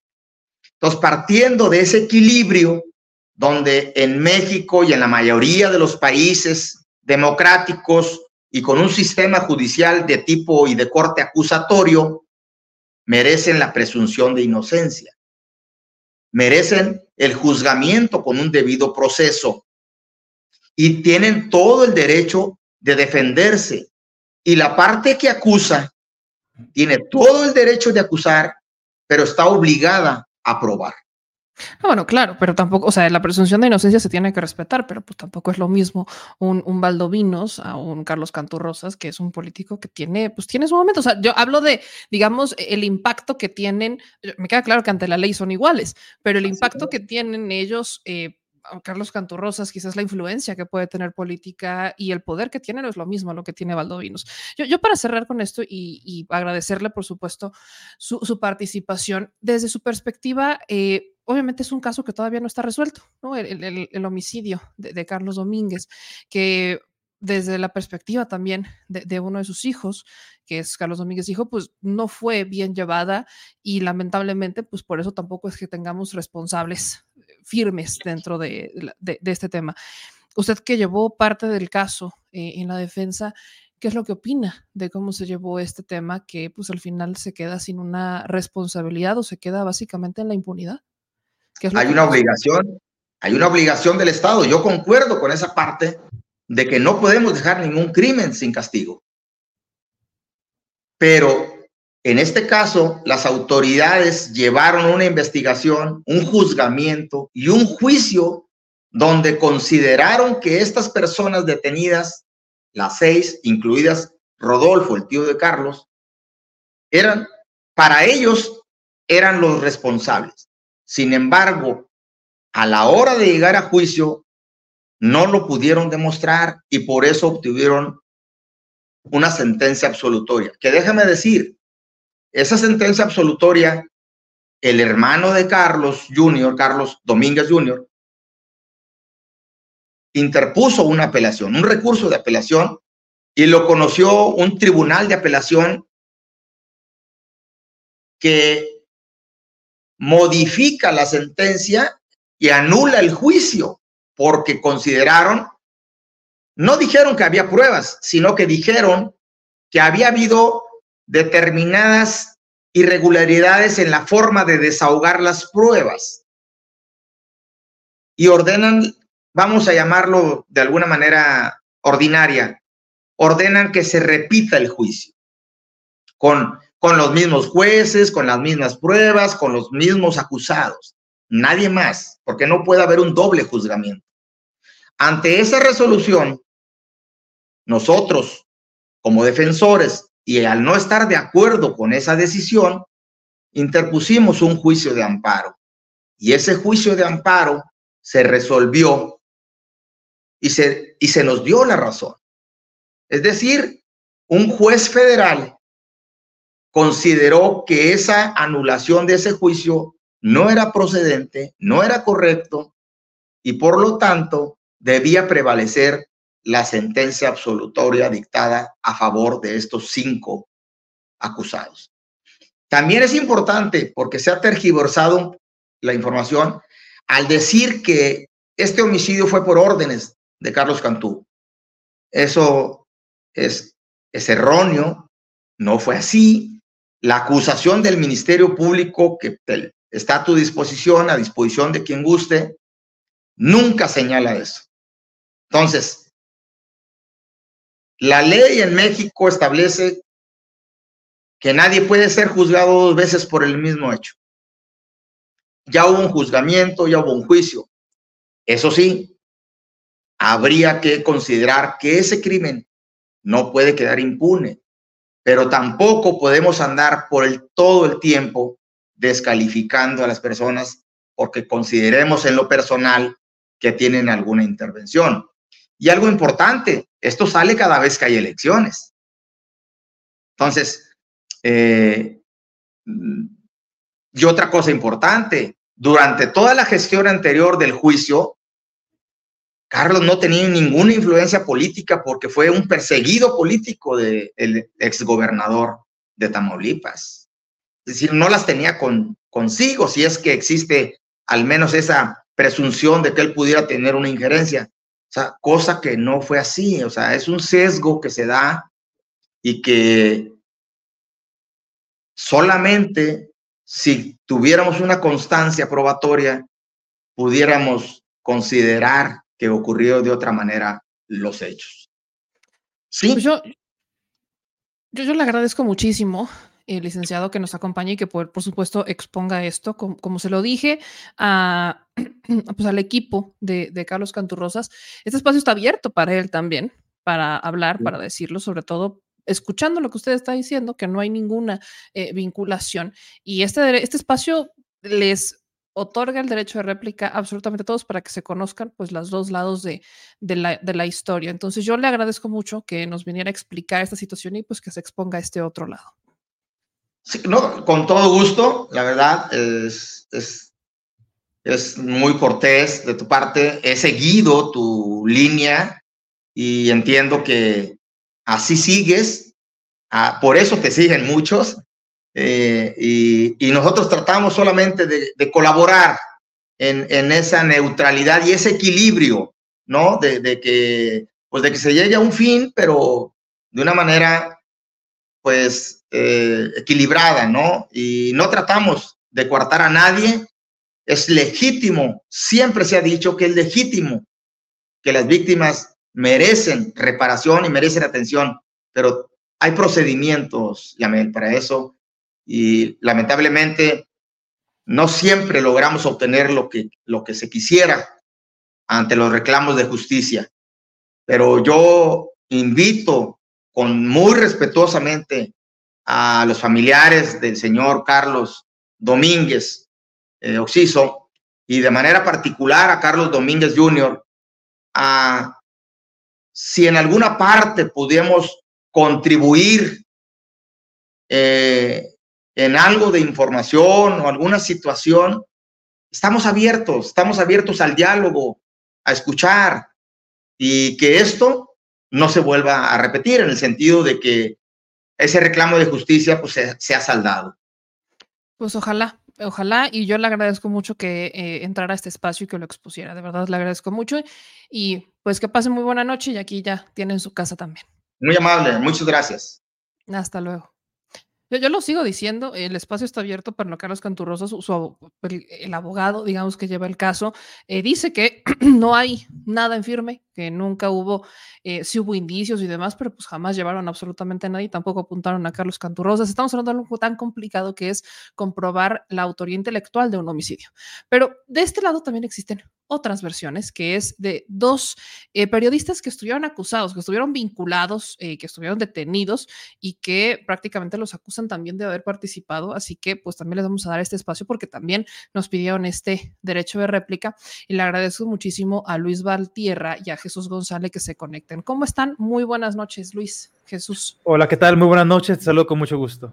Muy buenas noches, Meme Yamel. Te saludo con mucho gusto y a todas las personas que también nos están viendo. Pues cuéntame, ¿cómo es que ustedes terminan vinculados en, este caso y terminan hasta, detenidos? Porque eh, hubo varias personas detenidas, ustedes son dos de ellas, ya salieron, ya están eh, también fuera de esto, pero ¿cómo fue? ¿Cuál es su versión de esto? Eh, empiezo si quieres contigo, Luis, y después voy contigo, Jesús. Gracias. Tal como lo informó el abogado hace unos minutos, esto fue una fabricación de culpables. La etapa inicial de la investigación del homicidio de Carlos Domínguez se investigaba como un crimen pasional. Esa fue la primera carpeta de investigación. Posteriormente hubo una segunda carpeta de investigación, la cual eh, quedó oculta por parte de la Fiscalía de Tamaulipas, eh, al que unos policías investigadores se enfrentaron con dos personas y ahí encontraron precisamente elementos que podrían dar indicios con los probables homicidas de Carlos Domínguez, en el cual no fue materia juicio, porque la Fiscalía de Tamaulipas prefirió ocultarlo. Y la tercera carpeta de investigación fue la que nos involucraron. La muerte, el homicidio de Carlos Domínguez fue en enero, el 13 de enero del 2018, y las detenciones, por cierto, ilegales que realizó la Fiscalía de Tamaulipas fueron hasta el 26 de marzo. En este caso, la detención de Juan Jesús y tu servidor, ambos eh, fueron a la misma hora, en el mismo lugar, nos la ejecutaron juntos sin orden de aprehensión. Para empezar, la Fiscalía de Tamaulipas, independientemente de que hizo una fabricación de culpables, eh, las órdenes de aprehensión nunca existieron en nuestro juicio y el juez de control que nos vinculó a proceso eh, calificó como legal la detención, a pesar de que nuestros abogados les informaron que nunca mostraron la, orden de aprehensión, violaron nuestros derechos eh, al momento de nuestra detención porque no se nos permitió hacer una llamada telefónica. ¿sí? No, nuestros familiares se enteraron gracias a que en el momento en que estuvimos en prisión, una policía estatal me identificó. Eh, soy un periodista algo conocido en mi municipio. Eh, se dio cuenta que era tu servidor Luis Valtierra y nos hizo el favor de hablar a nuestra familia. Desde el momento de nuestra detención, eh, también fuimos golpeados y torturados por personal de la policía para que nos culpáramos y le echáramos la culpa, perdón, mejor dicho, le echáramos la culpa a Carlos Canturrosas. Desde ese momento sabíamos que era una fabricación de culpables, sabíamos que no era una línea de investigación correcta la que hacía la Fiscalía de Tamaulipas y nosotros pasamos presos un año, siete meses y un día por un delito que no cometimos. Así que, eh, tal como lo dijo el abogado hace unos minutos, fue una fabricación de culpables. Nunca existieron elementos, pruebas. Eh, también tuve la oportunidad de ver la entrevista que realizaste a Carlos Domínguez. Ni pruebas periciales, ni pruebas científicas, ni la mínima duda razonable le quedó al tribunal de enjuiciamiento compuesta por una jueza y dos jueces que nos dieron la libertad absolutoria porque nunca hubo ni un elemento. Pero detrás de todo esto hubo periodistas golpeados y torturados. En el caso de Jesús González, eh, fue al que peor le tocó esa, esa golpiza y esa tortura y que él puede platicarte de ella. Jesús, eh, ahorita que, que, vas a contar tu vención, ¿cu ¿cuáles eran los cargos? O sea, ¿por qué terminan, por qué los acusan a ustedes? O sea, ¿cómo entraron en este, pues en este entramado? Lo que decía Luis, que para obligarlos, ¿no? Como a decir que había sido Carlos Canturrosas, pero ustedes oficialmente, al menos de qué los acusaron para mantenerlos un año. Eh, bueno, este se nos acusó formalmente como eh, dentro de los eh, delitos que presentó la fiscalía era asociación delictuosa y este y homicidio calificado con las agravantes de alevosía, traición y ventaja. Bueno, pues te platico un poco mm, más adentrado, ¿no? Sobre cómo fue que se nos vinculó a este, pues, lamentable hecho, Yamel. Pues parte de las primeras declaraciones que da la víctima presencial, que en este caso era la nuera de, del periodista Carlos Domínguez Rodríguez, bueno, pues ella señala que, este, que iba un vehículo azul en la cual participó en los lamentables hechos eh, donde ultimaron a, a, Carlos Domínguez Rodríguez. Pero, este, bueno, pues en ese momento, en el 2018 y actualmente, pues yo tengo un vehículo azul del cual este, momentos o horas antes, mejor dicho, horas antes de que ultimaran a Carlos Domínguez Rodríguez, eh, nos habíamos cruzado en una cafetería, eh, una cafetería muy concurrida en la localidad, en la cual pues asisten eh, periodistas, asisten deportistas y políticos, ¿no? En esa, en esa cafetería. Y bueno, pues a ella se le quedó un vehículo azul en la cual pues nosotros, en este caso Luis Valtierra, eh, y yo pues eh, estábamos, eh, llegamos en, a esa cafetería en ese, en ese vehículo azul y bueno, después de que pasan todos estos pues declaraciones de, de la víctima presencial, después se nos manda a, declarar y bueno, pues nosotros este, hicimos lo, lo propio, ¿no? Ante la fiscalía y bueno, pues como lo comentaba Luis, ¿no? se, se, se, señalaba principalmente en la línea de investigación como un crimen pasional.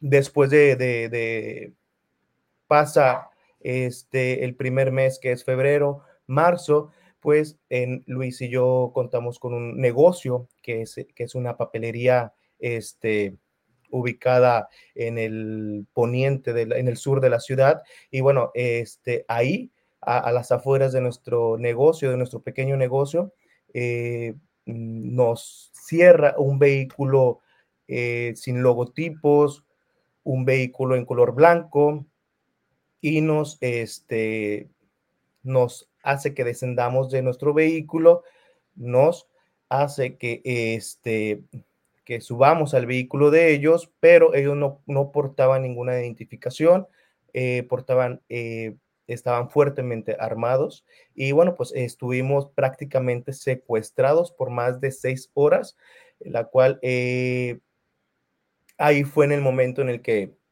me, me, me, me, golpearon, me torturaron, estaban tratando de buscar un, un trueque conmigo por ser este, entre Luis y yo, pues el más joven.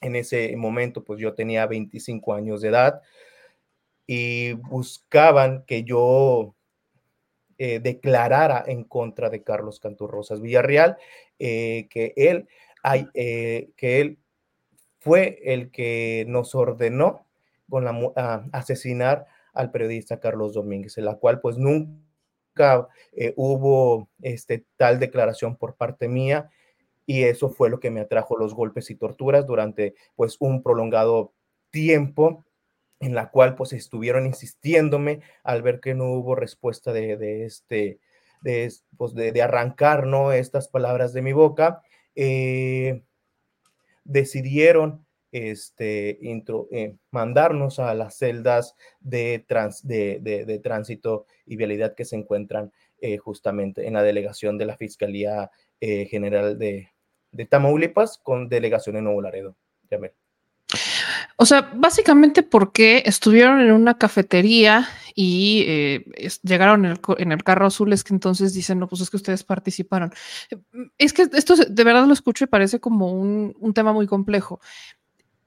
¿Qué es lo que al menos públicamente se manejaba de su implicación? Que ustedes habían conspirado para que asesinaran a Carlos Domínguez, o sea, como entregarlo o que ustedes se lo habían entregado, que ustedes lo habían puesto, digamos que a disposición del eh, el asesino.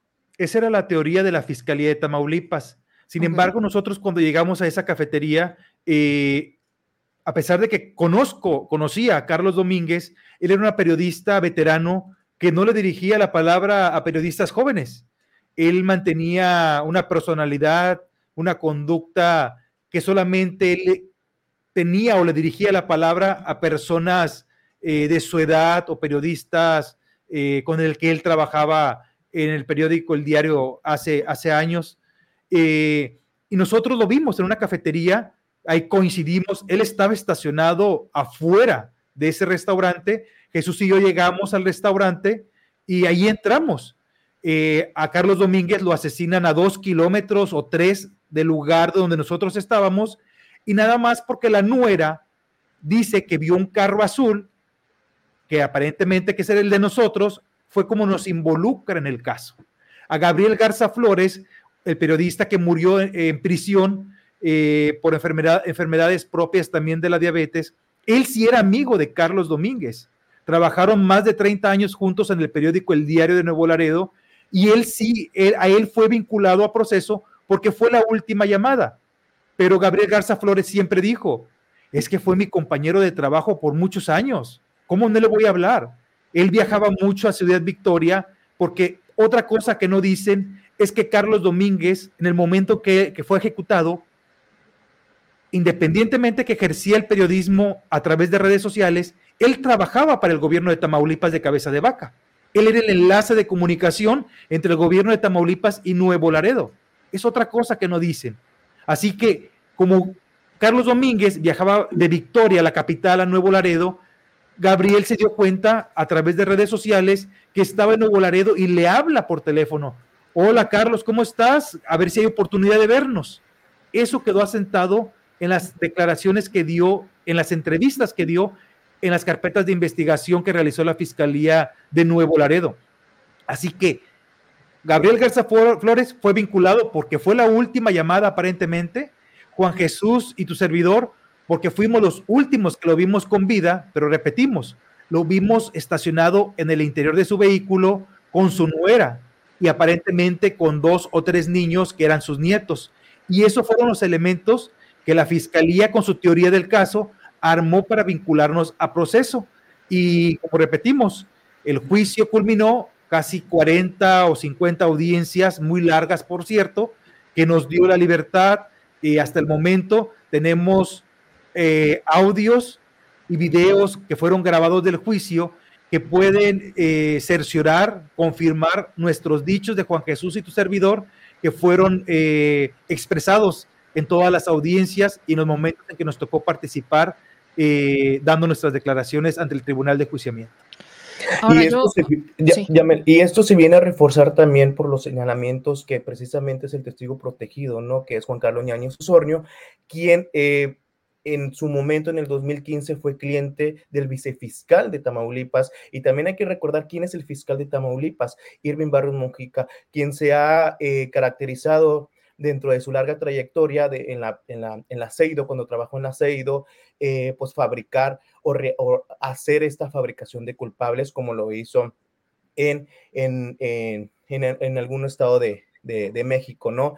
Y este, bueno, pues vienen a, recaer en Tamaulipas en el 2016 con la entrada del gobierno de Francisco Javier García Cabeza de Vaca y pues bueno, eh, se empieza a, a, tejer esta, esta confabulación de, de, fabricación de culpables ¿no? en el 2018 y fueron creando esta, esta telaraña eh, con eh, pues indicios totalmente eh, pues erróneos, falsificados eh, e inducidos también que buscaban cómo manipular a pues a la víctima presencial, como ya, ya lo ha mencionado el abogado eh, quien, quien, quien estuvo en minutos antes que nosotros, que fue que las fueron más de nueve declaraciones este, que realizó la víctima presencial, en todas ellas inconsistentes, en todas ellas eh, hubo también eh, participó un perito este, que llevaba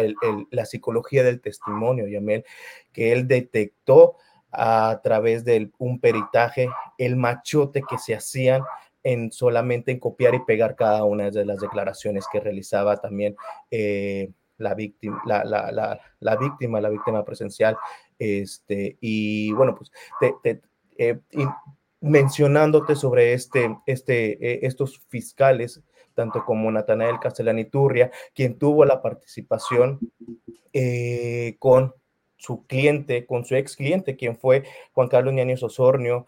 Él llegó Juan Carlos, Juan Carlos Ñañez Osornio a Tamaulipas para crear eh, pues una, una declaración totalmente pues inventada, vaya. El mismo Juan Carlos Ñañez Osornio eh, en prisión en Apicaso, cuando él estuvo en Apicaso en prisión, por secuestro, eh, conoció a David Mejía Bravo, quien él se presentó como autor material del, del homicidio de Carlos Domínguez. David Mejía Bravo, junto con Adrián Montes Fernández, quienes son los autores eh, materiales que se hicieron pasar por este lamentable hecho, eh, junto con Juan Carlos Ñañez Osornio, que, quien él es, él fue, figuró como testigo protegido, hubo un, pues una negociación. Vaya, eh, el brujo les eh, pidió a ellos dos que se hicieran pasar como autores materiales y que al sexto día salieran libres, que él conocía al, vicefiscal, quien le planteó todo este tipo de, de negocio eh, y que cada uno de ellos, eh, principalmente a David Mejía Bravo y a Adrián Montes Fernández, les iban a pagar 500 mil pesos para hacerse pasar como autores materiales y él pues presentaría una declaración ante la Fiscalía de Tamaulipas y cobraría una recompensa de 2 millones de pesos. O sea, básicamente no se tienen ni siquiera los autores, los autores materiales reales, porque se da toda esta fabricación de pruebas. A ver, ¿por qué? O sea, la pregunta hoy es porque me queda claro que quizás el, abogado por la parte política no se pueda meter, pero ustedes son periodistas, ustedes están más metidos y tienen mayor panorama sobre esto. ¿Por qué? O sea, ¿por qué, ¿por qué la muerte de Carlos Domínguez? ¿Por qué mencionar a Carlos Cantorosas? ¿Por qué involucrarlos a ustedes? ¿Quién está detrás? ¿Qué es lo que se ganaba? ¿Cuál, es la finalidad de todo esto? Mira, el, el, único, el único beneficiado con la muerte de Carlos Domínguez fue el, el exgobernador de Tamaulipas, Francisco Javier García Cabeza de Vaca. Eso te lo puedo asegurar. Que hubo conflicto entre Carlos Canturrosas y, y Cabeza de Vaca, lo desconocemos, pero al momento de hacer una persecución política contra él, podemos confirmar lo que así fue. Eh, repito, es lamentable, eh, tanto Jesús como tu servidor, Hemos pedido también justicia por el esclarecimiento del homicidio de Carlos Domínguez, porque al final de cuentas es un padre, un abuelo, eh, un periodista, eh, que tú sabes que es muy difícil esta labor de realizarlo, eh, y que sabemos, porque lo vivimos como víctimas, de que esto fue una persecución política orquestada por el gobierno de cabeza de vaca. No nos queda duda. No hubo ni una sola prueba, ni un elemento que nos vinculara a ese homicidio. Lo lamentable de esto es que tanto a Jesús como a Gabriel Garza Flores nos arrastraron a este problema político. Es, lo único, y, y, te lo puedo asegurar. El único beneficiado con la muerte de Carlos Domínguez fue el exgobernador Cabeza de Vaca. No hay vuelta de hoja. Y bueno, también agregando a, a lo que el comentario que realiza mi compañero Luis es el, bueno, y respondiendo a tu pregunta, Yamel, el por qué, bueno, pues también dejaba un claro mensaje con nuestro, nuestra detención a la prensa tamaulipeca, ¿no? Eh, todo el poder del Estado lo teníamos encima y bueno, pues también era parte también de buscar cómo intimidar a los medios de comunicación libres en todo el estado que ha pasado también con las muertes de otros compañeros periodistas en Ciudad Victoria, como Juan de la Cruz, quien este, fue eh, un, gran compañero en Ciudad Victoria, eh, manejaba información de nota roja y política, y pues también el corresponsal de Excelsior e Imagen, Héctor González Antonio, eh, que son muertes también que han dolido también al, al gremio periodístico en que y que también este, nos, hemos sumado a esta lucha de exigencia para el esclarecimiento de cada uno de ellos, junto con el de Carlos Domínguez. Y era necesario también, y cada vez que tenemos la oportunidad de hablar de nuestro caso, exigimos justicia por parte por parte de todo el gremio periodístico de Nuevo Laredo para que se haga, para que se esclarezca el, el, homicidio de Carlos Domínguez junto con los demás compañeros, así como también las agresiones que hemos sufrido como prensa por parte de autoridades, por parte de los mismos políticos. Y, y, y, y es eso, ¿no? Eh, principalmente era el gobierno del Estado que encabezaba Francisco Javier García Cabeza de Vaca, era mandar un mensaje a la prensa tamaulipeca eh, sobre con nuestra detención, ¿no?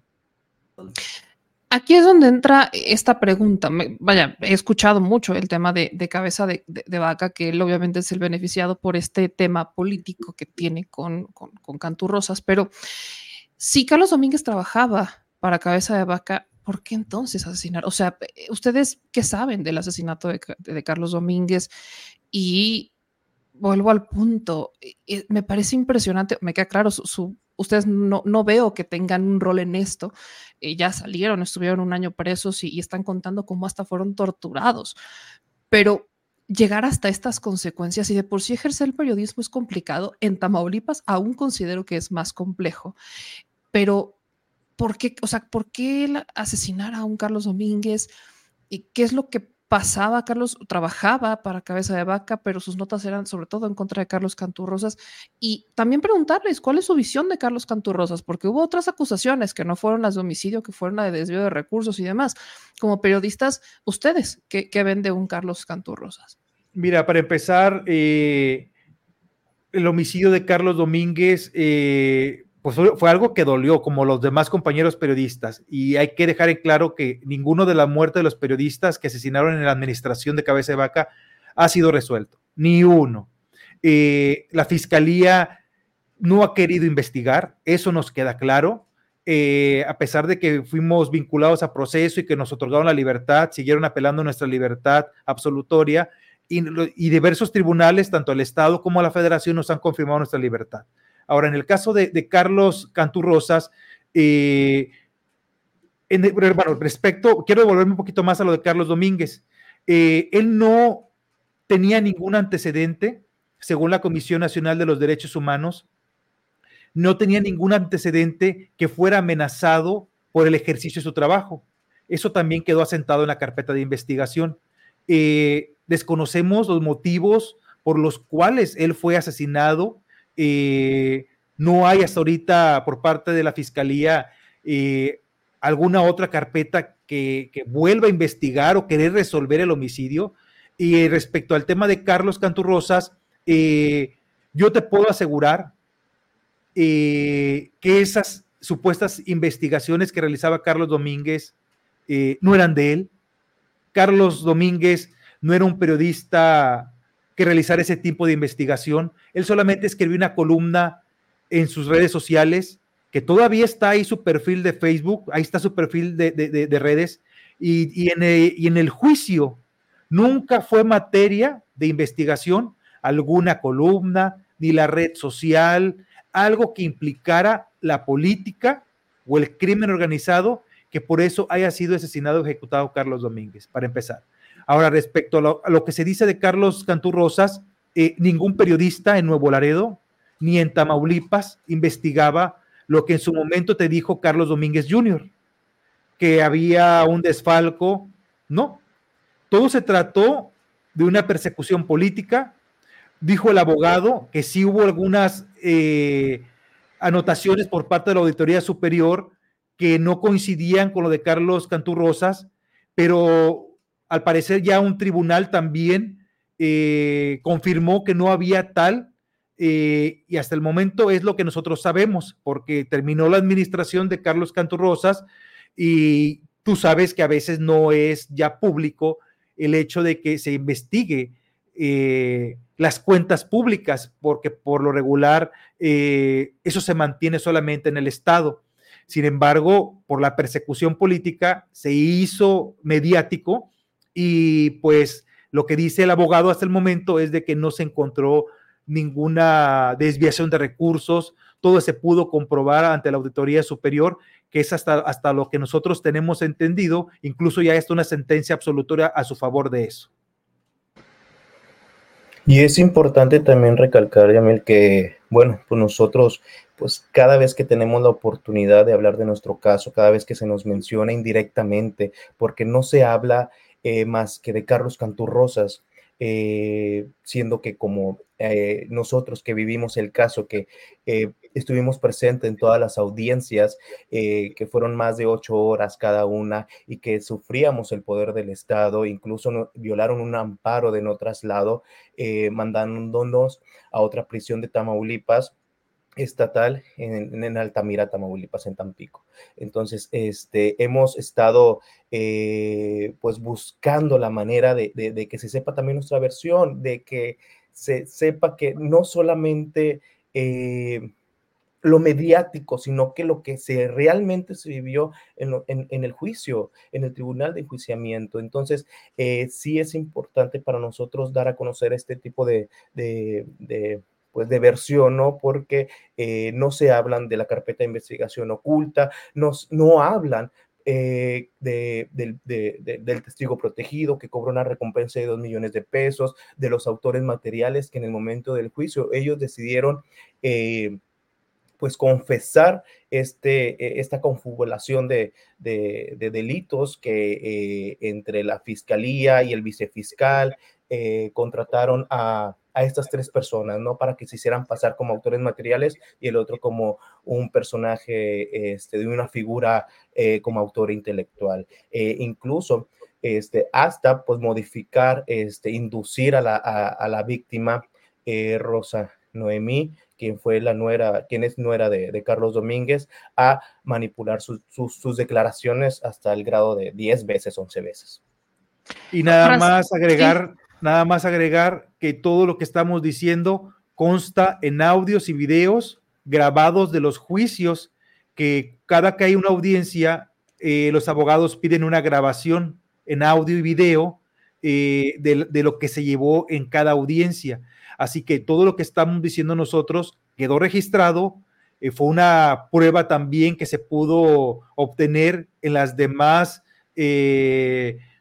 etapas de juicio procesal que, en, la, que estuvieron nosotros eh, pidiendo que otra vez se abriera el caso.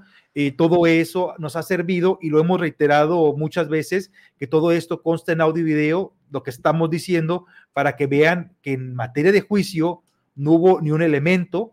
Las dos personas que aparentemente eran las, las personas que asesinaron a Carlos Domínguez, ellos declaran de propia voz ante el tribunal nosotros nos prestamos a una fabricación de culpables, nos ofrecieron 500 mil pesos, no nos, no se olvidó el gobierno de Tamaulipas, se, olvidó la Fiscalía de Tamaulipas de nosotros, así que decidimos hablar ante el juez y eso está grabado en audio y video.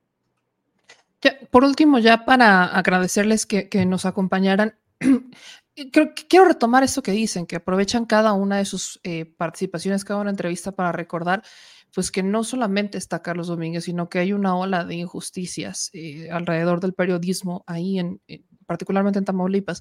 Y bueno, hoy tenemos a un cabeza de vaca que entra como plurinominal, ¿no? Que, lo buscan poner como plurinominal. ¿Cuál es su visión de esto? Eh, cabeza de vaca, me queda claro que no, no se la merecería, pero eh, ustedes qué entienden de un cabeza de vaca que desde Estados Unidos busca una plurinominal. Te lo voy a decir primero yo como periodista y como ser humano, como tamaulipeco. Eh, no se la merece, no debería. Es obvio que busca la protección eh, de la, la protección que le va a dar ese cargo. Eh, los que vivimos en Tamaulipas conocemos que los seis años de su administración han sido los peores que hemos tenido en nuestro estado por persecuciones políticas, eh, no solamente periodistas, políticos, empresarios. eh, fue algo terrible, algo que las personas, eh, en especial todos, todos políticos, periodistas, no querían dar ni un solo paso porque teníamos miedo, tenían miedo a que Cabeza de Vaca hiciera algo. Eh, no es correcto. eh, no sé, a, través de internet, redes sociales, nos hemos dado cuenta que están buscando la manera de que no obtenga el registro de cabeza de vaca, porque es, es una realidad, no vive en Tamaulipas. El señor es ciudadano americano con doble nacionalidad y vive en McAllen. Eh, al menos eh, queremos, yo quiero que haga justicia respecto a, las acusaciones que hay contra cabeza de vaca eh, y que realmente enfrente a la justicia. Repito, nada más ya para concluir mi participación, para cederle el espacio a Jesús, no debería, no debería el, su partido otorgarle esa plurinominal porque él debe mucho y debe mucho en Tamaulipas. Eh, bueno, por, por mi parte, pues como es como todo tamaulipeco, como el, un ciudadano que, que vive día a día en su, en su ciudad y que recorre el estado también para informar a, a las personas que nos siguen. Eh, se vivió un infierno. Yo viví un infierno en el 2018, un año, siete meses, un día preso eh, por una injusticia.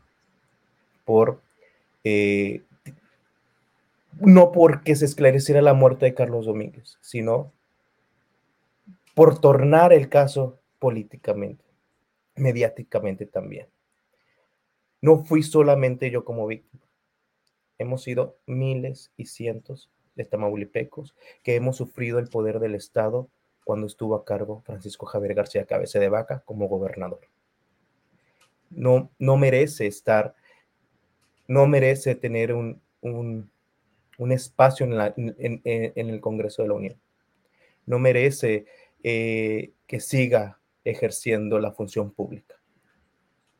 Porque obteniendo la función pública cuando fue alcalde, persiguió también a empresarios. Ahora que fue gobernador, no solamente a empresarios, ciudadanos, periodistas, eh, expropió a mucha gente también de sus terrenos. Eso nos habla de, un, de una persona que no está clara en su mente. Nos duele, me duele a mí, me duele que él siga estando dentro de, o que busque estando dentro del poder. Amén. Pues yo, yo, les agradezco a ambos que vinieran, que nos dieran esta versión y bueno, ya, ya tienen mis contactos y esta es su casa también para cualquier otra situación relacionada. Insisto, les agradezco mucho que nos acompañaran y que pasen una muy, muy buena noche. Gracias, te mando un fuerte abrazo y gracias por darnos la oportunidad eh, de que conocieran también esta versión porque en Tamaulipas se siguen fabricando culpables. La Fiscalía de Tamaulipas sigue a cargo de personajes y relacionados al panismo en Tamaulipas y relacionados principalmente con cabeza de vaca. Gracias, te mando un fuerte abrazo. Un fuerte abrazo. Muchis, muchísimas gracias por el espacio, Yemen. A la orden y nos estamos viendo pronto, espero. Muchísimas gracias a Así será. Hasta luego. Pues ahí lo tienen, la, la, la otra versión de esta historia. Eh, muy fuerte esto, de, se fabrican culpables. Y bueno, yo eh, parece un entramado, parece una verdadera novela eh, esta situación, que lamentablemente pues deja sin justicia a una familia por la muerte de uno de sus integrantes, más allá de ser periodista, Carlos Domínguez, es un padre, es abuelo, es, es hermano, es, es, familia, es una persona, es un ser humano al que le quitan la vida y que no ha obtenido justicia y no ha sido el único, ha sido muchos que lamentablemente durante la administración de Cabeza de Vaca, al menos en Tamaulipas, no han tenido justicia porque, bueno, la fiscalía tampoco hace su trabajo. Y sí, resulta a veces más fácil incriminar, fabricar culpables que llegar a la verdad, aunque esta pueda ser más complicada. Híjole. Y bueno, hablando de jueces, no se me puede olvidar el caso del juez del Estado de México. Pues quiero compartirles que eh, el Poder Judicial del, del Estado de México, pues básicamente está justificando a su juez. ¿De qué juez hablamos? Pues hablamos de este juez que absuelve a un abusador de una menor que resulta ser su tío, una menor de cuatro años cuando fue abusada, porque es que no dijo la hora y el lugar exactamente en el que había sido eh, abusada esta menor de cuatro años. ¿Qué dice el Poder Judicial? Y esto de verdad es ver para creer, leer para creer. Honestamente lo leí y yo, es que cómo se atreven. Escuchen esto. Dicen, lo, es más, voy a hacer grande para que ustedes también lo puedan leer en casa, que si nos está viendo en cualquier computadora, dispositivo, en su televisión, de verdad lo puedan leer. Manda esta nota aclaratoria diciendo, respecto al caso del juez que dictaminó la absolución de un presunto abusador sexual de una menor de cuatro años, se informa. Para comprender adecuadamente el sentido del fallo, debe leerse íntegramente la sentencia y ponen la liga, y de manera particular los siguientes argumentos. Uno, no existieron, no existieron, medios u órganos de prueba que permitieran reconstruir cada uno de los hechos y circunstancias aseveradas. De cuatro periciales en materia de psicología se advierte que únicamente la primera hace referencia de indicadores psicológicos de víctimas de violencia sexual y un metaperitaje demuestra fallas metodológicas como la ausencia de pruebas psicométricas adecuadas. Los abuelos de la menor víctima aseguraron que el día de los hechos su hijo y sus menores hijas, entre ellas la víctima, estuvieron en su domicilio desde el mediodía hasta las 8 o 9 de la noche. Lapso de tiempo dentro del que se señala ocurrió el presunto abuso a las 7 horas o a las 7 de la noche, perdón. Por su parte, el acusado y tío de la víctima comprobó sus ubicaciones desde las 10 de la mañana hasta la noche, acompañado por su esposa e hija. Exhibió estados de cuenta bancarios que registraron su presencia en plazas comerciales y locales hasta ingresar a su domicilio por la noche con el registro mediante la aplicación. En cuanto al juez, luego de emitir el fallo, debió concluir la audiencia. Sin embargo, escuchó a la madre y entró en un diálogo fuera de contexto. La sentencia aún no se encuentra firme y puede ser impugnada por las partes mediante el recurso de apelación ante el Tribunal de Alzada Tlanepantla. El Poder Judicial del Estado de México reafirma su compromiso con la justicia imparcial, la, la, la, la, la, la, que durante el 2023 sus juezas y jueces penales emitieron un total de 725 sentencias condenatorias por los delitos de violación y abuso sexual en contra de menores de edad y en lo que va el 24 suman 68 sentencias condenatorias, 35 por violación y 33 por abuso sexual. O sea, lo que dice el Poder Judicial es que está fuera de contexto el video y el audio que vimos donde la madre le reclama al juez porque pues el juez dice que no pueden, eh, que, que declara una sentencia absolutoria porque la niña de cuatro años no pudo confirmar la hora y el lugar en donde fue abusada. ¿Qué es lo que dice la madre a la respuesta del Poder Judicial? Pues la mamá dice que esos recibos donde eh, el tío, el, abusa, el presunto abusador, diría o confirmaría que no estuvo en su casa o que estuvo en un lugar que no fue en donde estaba la niña, fueron en la tarde y que tienen todos los elementos, incluidos periciales, psicológicos y el testimonio de la menor, cuyo ahora mayor delito aparentemente es que no supo a los cuatro años cuál era la dirección exacta del lugar en donde fue abusada. Escuchen lo que dijo la mamá.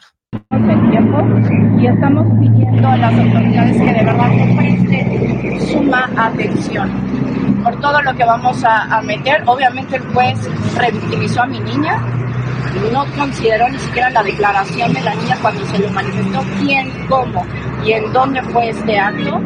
Eh, por supuesto que también la, la, discriminó porque pues es una niña de cuatro años y pues culpable la niña por no haber sabido este tipo de, de, datos importantes para el juez. O sea, no sé qué esperaba, que también le dijera los metros cúbicos de la cocina. ¿Qué actividades o, van a llevar a cabo el día de hoy? ¿Perdón? ¿Qué actividades van a llevar a cabo el día de Ahorita hoy? vamos a cerrar vialidad de, de periférico, esperando que las autoridades pues se vengan a manifestar, sobre todo el Poder Judicial también.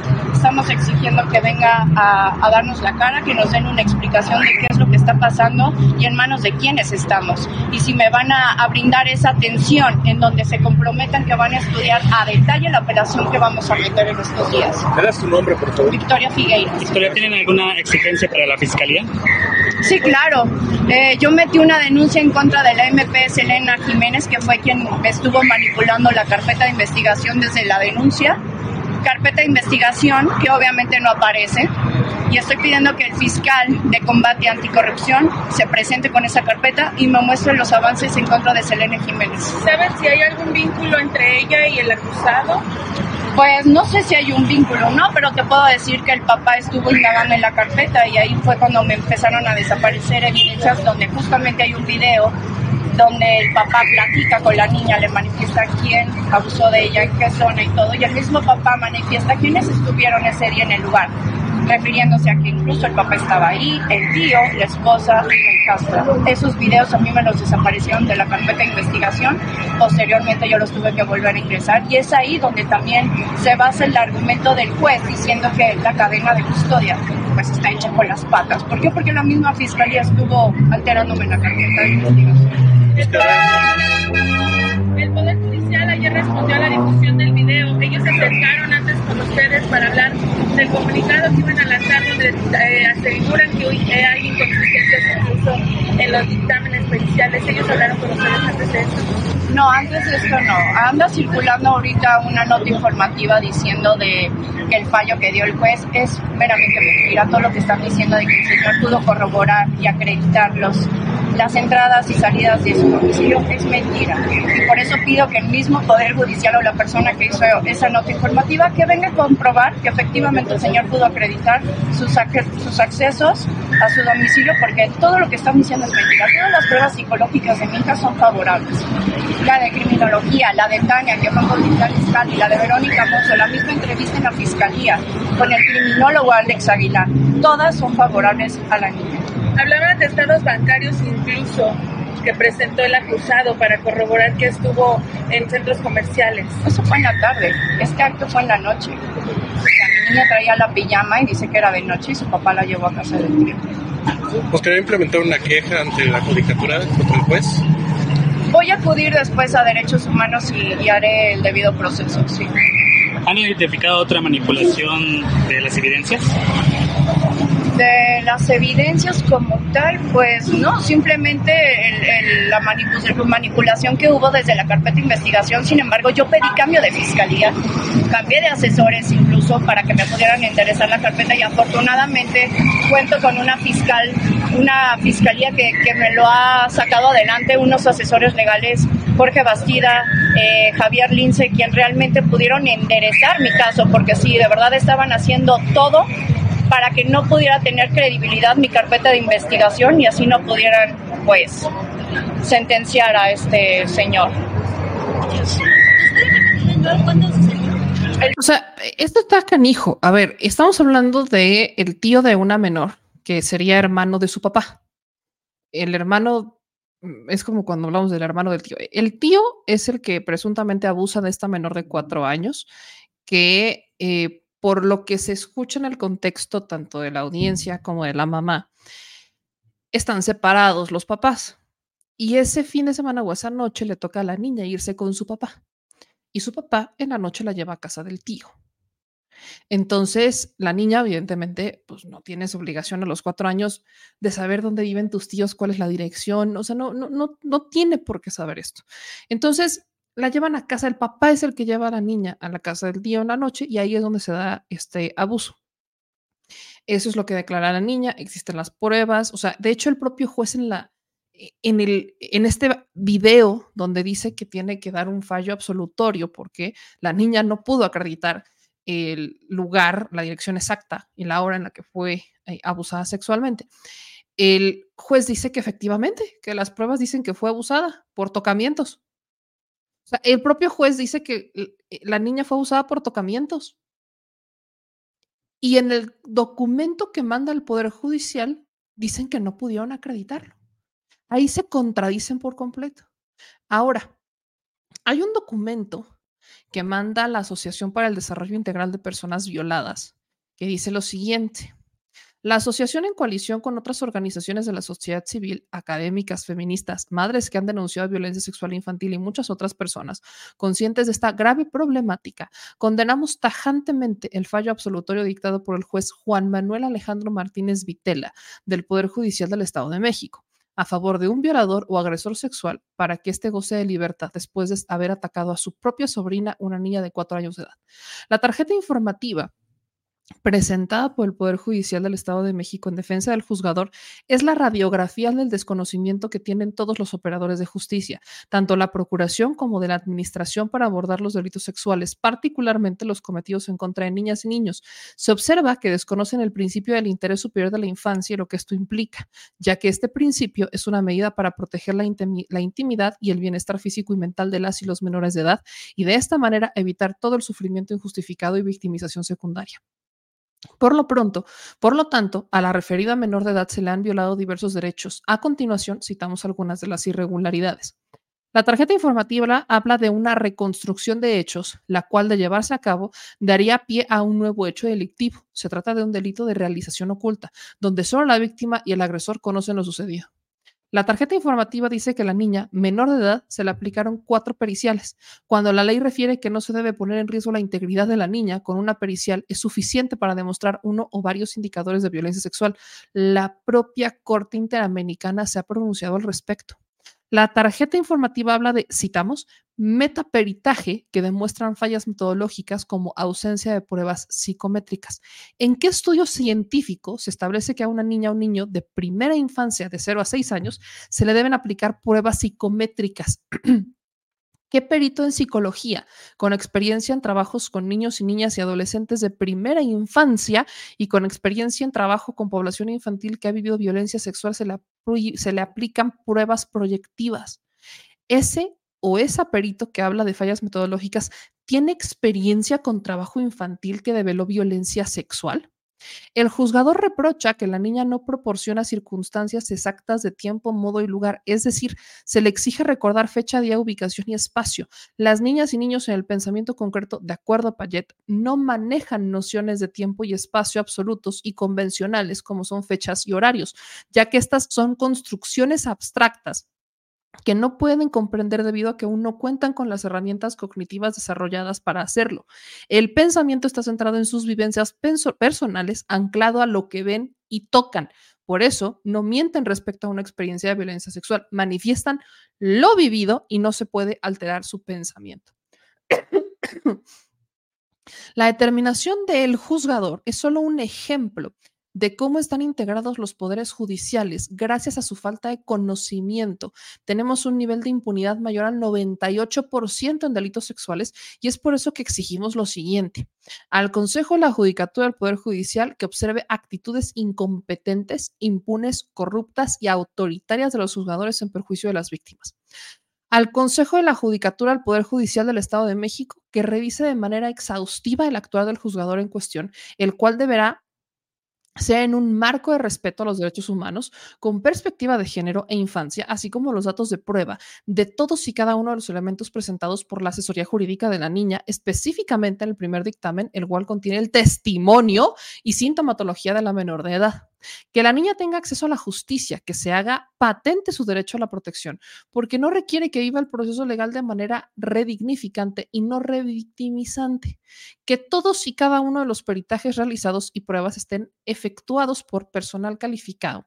Que se revise la cuadrícula de dicho personal, sobre todo del metaperitaje que las autoridades dejen de enaltecer los pactos patriarcales que conciban a niñas, niños y adolescentes como sujetos de derecho y dejen de discriminarles por razón de edad, que las autoridades competentes garanticen la protección de la niña, su derecho a vivir libre de violencia y no la expongan a situaciones de angustia o estrés, que se abstengan de violar sus derechos, que la menor de edad en el ejercicio de su derecho entienda el proceso en un marco de protección, autoprotección y de empoderamiento, lo que resultará en una, en una experiencia que contribuirá a su recuperación y no a un daño psicoemocional a largo plazo, para eso se requiere de una justicia adaptada que le permita comprender cada uno de los momentos procesales, que se revaloren los peritajes psicológicos que se hacen a niñas y niños que han vivido violencia sexual, ya que con pruebas psicométricas no se corrobora una violencia sexual.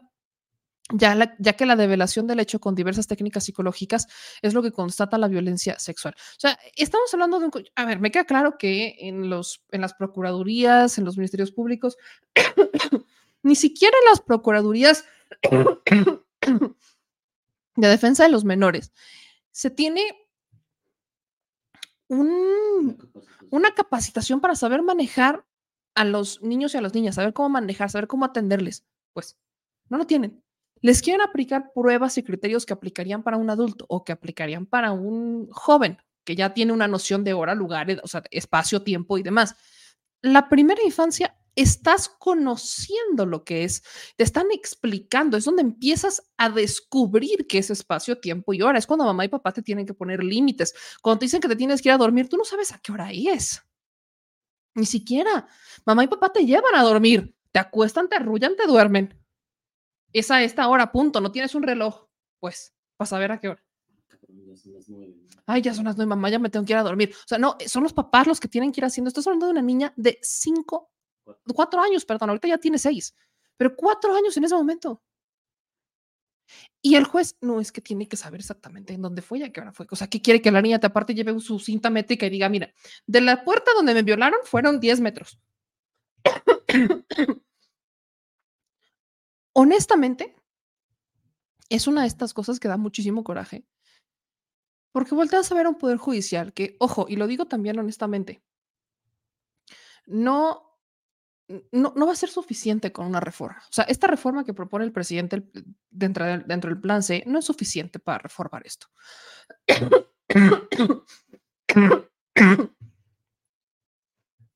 Ho- Honestamente, no, híjole, no, no es suficiente, pues.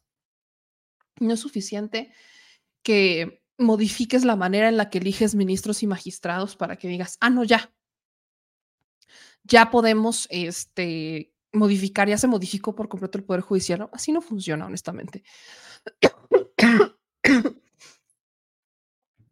Para, para ello necesitamos algo más, pues. Para ello necesitas em,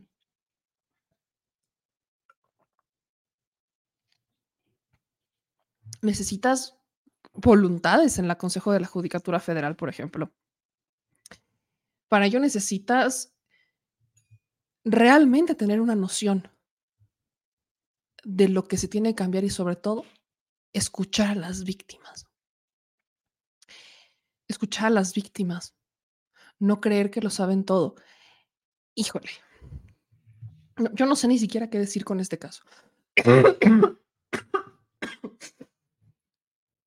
Es como el caso, por ejemplo, de, de la de, este pederasta, ¿no? Que había sido liberado por un juez en Puebla, que también lo tocamos. Eh, volteas a ver todos estos escenarios y honestamente dices, "Eh, ¿de verdad? O sea, ¿de verdad estamos enfrente de jueces que no tienen perspectiva de género? Estamos enfrente de jueces que no tienen perspectiva ni siquiera de lo que es una primera infancia. Estamos enfrente de jueces que aparentemente no, o sea, quieres interrogar a una niña de cuatro años como si fuera un adulto. E- Esto es brutal.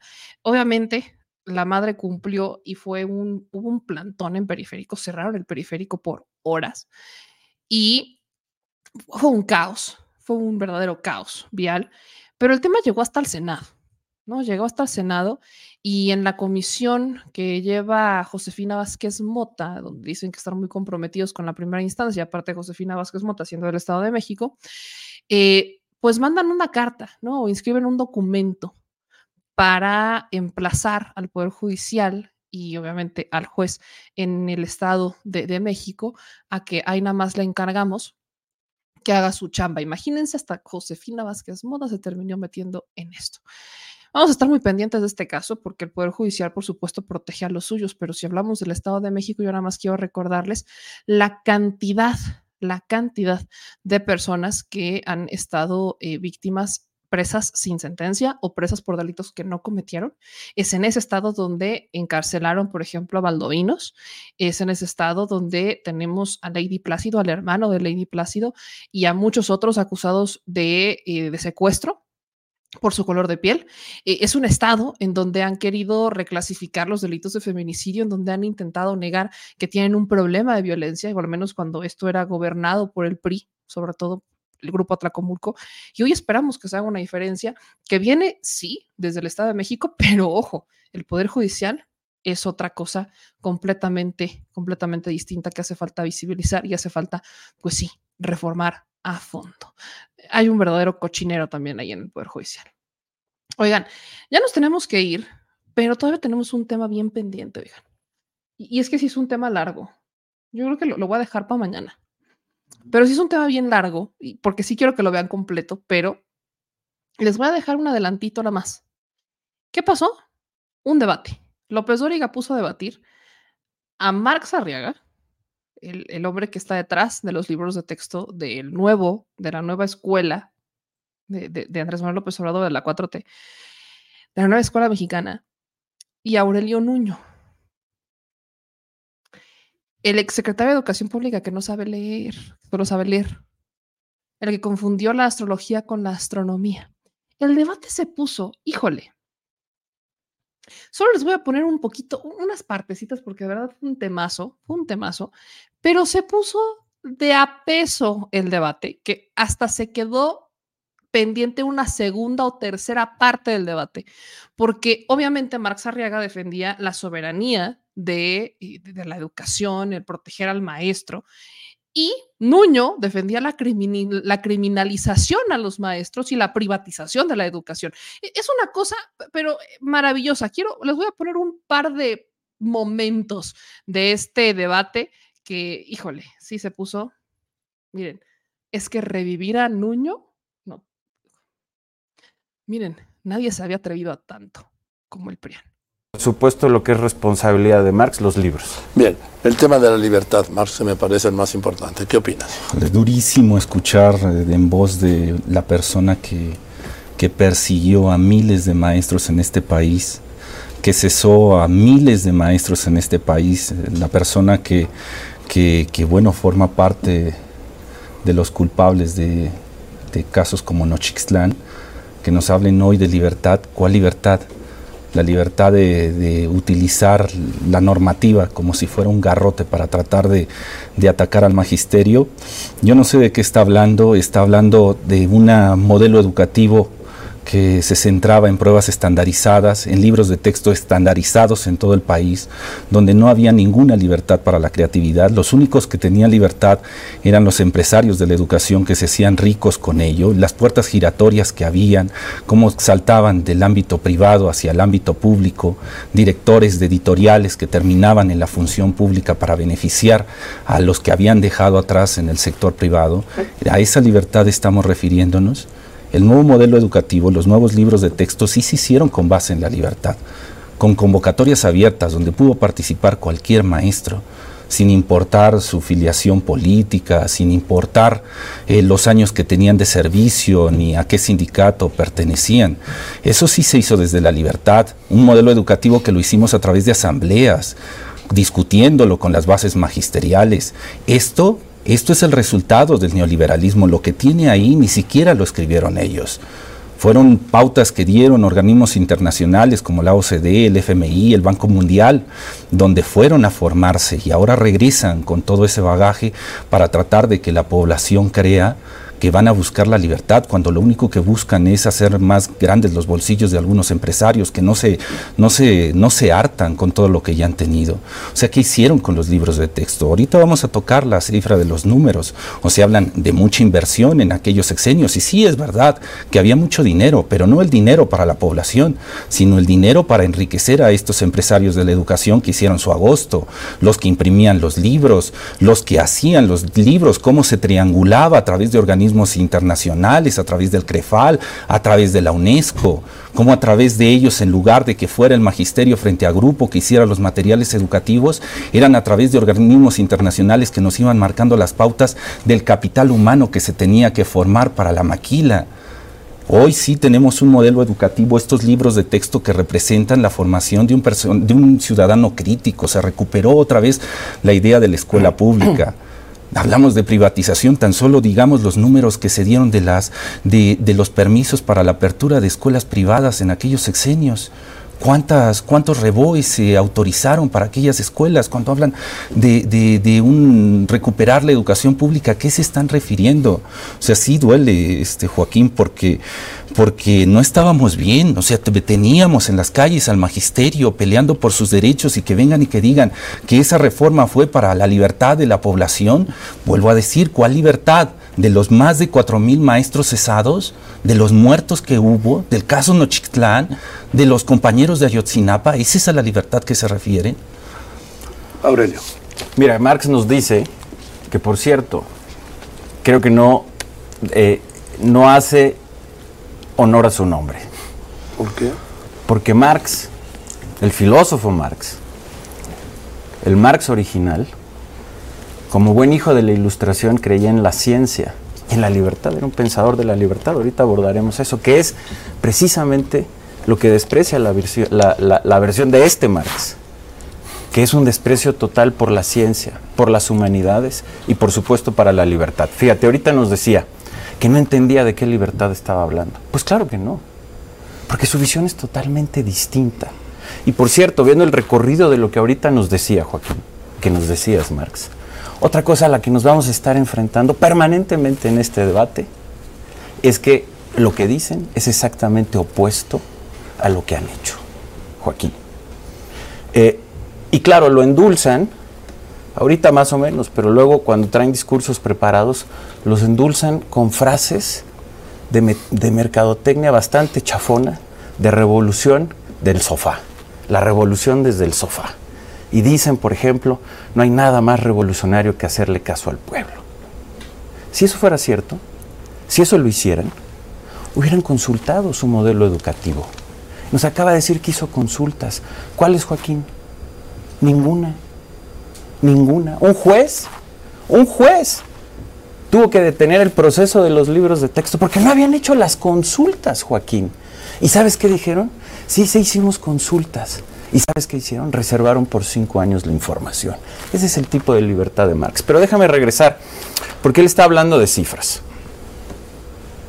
No, todavía no empezaba con Bueno, pero yo también, yo quiero hablar de cifras. Yo me quedé en cifras. Y vamos a ir dando varias cifras a lo largo de este debate. Y me quedé en que invierten menos en educación. Y que eso ha obligado a los padres a gastar más en educación. Una privatización silenciosa, enorme, gigantesca. Se gastaba 3.1% del Producto Interno Bruto y 2.7% y los padres de familia gastan casi 10% más en total en la educación de sus hijos. Pero déjame ir algo más grave. Hoy, que además es una gran fecha para tener este debate, hoy es el natalicio de José Vasconcelos. José Vasconcelos fue el creador de la Secretaría de Educación Pública que fundó en 1921. Y el gran sueño, la utopía de José Vasconcelos era que existiera una escuela en cada rincón de este país, una escuela y un maestro.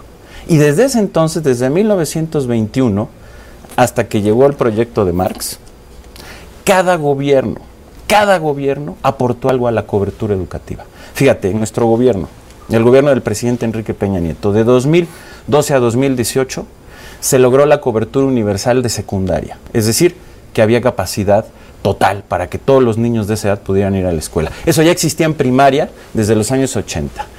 En la educación media superior, Joaquín, pasamos de una cobertura de 63% a 85%, 20 puntos más que, tuvo una equivalencia a 1.2 millones de jóvenes que se sumaron a la educación media superior y en la educación superior se sumaron un millón.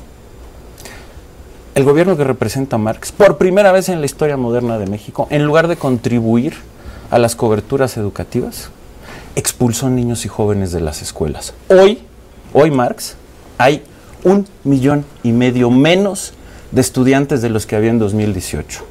Medio millón en preescolar, 600 mil en primaria, 250 mil en secundaria y 250 mil en la educación media superior. Imagínate eso, Joaquín. ¿Y sabes por qué están fuera? Déjame terminar, porque es muy importante. Porque van a decir, es que fue la pandemia. No, este problema empezó antes de la pandemia. Cuando ellos quitaron un programa que se llamaba Progresa, ese programa aportaba recursos a las familias para que sus hijos pudieran estar en la escuela. Las familias más marginadas y humildes de este país. En el momento en que quitaron ese programa, muchos, desafortunadamente, muchos de esos niños y de esos jóvenes, en lugar de estar en la escuela, tuvieron que ir a trabajar para poder apoyar el gasto familiar. Fíjate, fíjate qué grave, Joaquín. Y podemos seguir, porque podemos seguir en los aprendizajes. ¿Quieres que siga con las cifras? No, no quiero que en Sí. este tema Marx Sí, eh, duro, eh, duro, porque esperaba que fuera un debate con un académico. Donde se tuvieran que poner las pruebas eh, por delante, ¿no? Es- eres un académico Bueno, son que cifras trabajas de tu propio gobierno, te las mando ahorita, Bueno, ¿eh? bueno. Te las mando ahorita por, Eh, por- porque- por Twitter, no te porque- preocupes. Porque mientes, mientes en que, en que nosotros empezaron no hicimos los otros datos. Sí, los Lo otros que no les datos. gusta, lo niegan, ¿no? Comparemos Mientes- cifras. mientes Mira, porque la de- fuente segundo. viene de ustedes mismos, eh, Marx, de su gobierno. A ver, Marx. Las asambleas se hicieron, hubo consulta con todo el magisterio, ahí es tu primer mentira. Mientes cuando ¿Por qué reservaron la información, Marx? Bueno, entonces aceptas... ¿Por qué reservaron la información? Si esas consultas existieron, ¿por qué reservaron la información? ¿Qué a poco las consultas son de seguridad nacional? Nosotros, cuando Simulado. construimos este modelo educativo, hicimos consultas. Simuladas. Y la información es abierta. No, hombre, ¿qué simuladas? Puedes, puedes ver los maestros, los docentes, los sí, padres los de que familia, en la los calle, ¿no? expertos. Los que tenías en la calle. No, fíjate, de- qué bueno que toque ese tema, Joaquín. Porque te voy a decir algo. Marx, en esta visión contraria a la libertad, representa uno de los intereses más privilegiados, más oscuros y oligárquicos que tiene este país, que es el de los líderes sindicales. Sí, sí, claro. líderes claro, sindicales, a los que se quedaron líderes, cesados. líderes sindicales, Joaquín, líderes sindicales que controlaban antes de la reforma que nosotros hicimos y otra vez porque se las regresó Marx el control de la vida profesional de los docentes. Déjame, déjame preguntas. terminar rápido, Permíteme Joaquín. para, para que, porque era el turno de Marx. Sí, bueno, nada más que me dijo que yo estaba mintiendo, entonces yo tenía que atajar Bien. eso porque no Me- estoy mintiendo.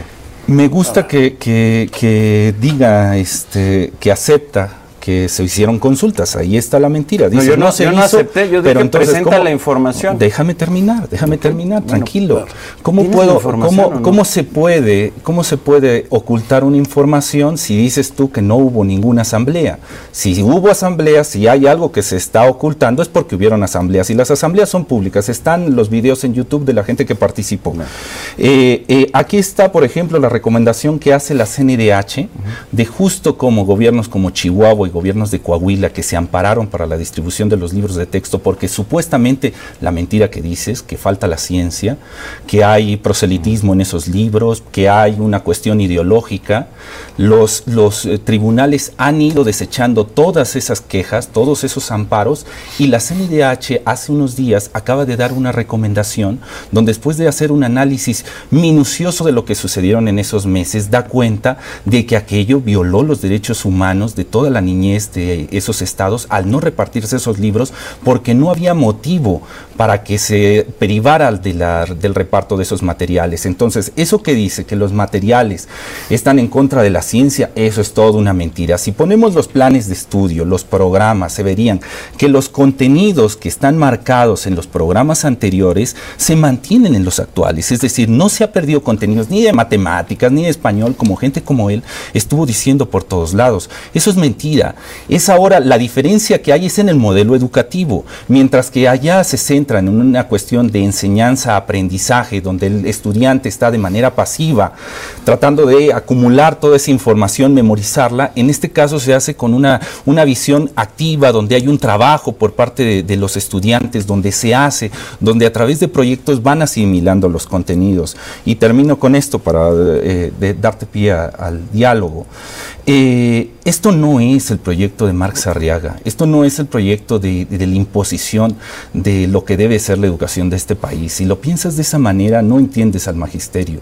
Por eso no entendías por qué estaban en la calle pidiendo que se viniera bajo esa reforma. O sea, no entiendes que esto se hizo desde las bases magisteriales. Por eso tampoco vas a entender que a dos meses de que estuvieran los libros de texto, los 64 materiales que hicimos, a dos meses, fue el mismo magisterio el que defendía esos materiales y que le decía a la gobernadora de Chihuahua, repártalos, porque es nuestro derecho tener estos materiales que hicimos nosotros, que lo hicieron maestros frente a grupo. Esto no es la visión de una sola persona, por eso no entiendes al magisterio y por eso el magisterio te trata como te trata. Me encantaría que fueras a Yotzinapa y les dieras la cara, que fueras a Oaxaca, que fueras a Guerrero, a Veracruz, donde hiciste tanto daño. Ojalá, ojalá que esa conciencia que está sucia, porque esa reforma atacó al magisterio, lo criminalizó, ojalá que en algún momento, cuando tengas paz en tu espíritu, te acerques al magisterio y lo escuches. Aprenderías mucho de ellos. ver.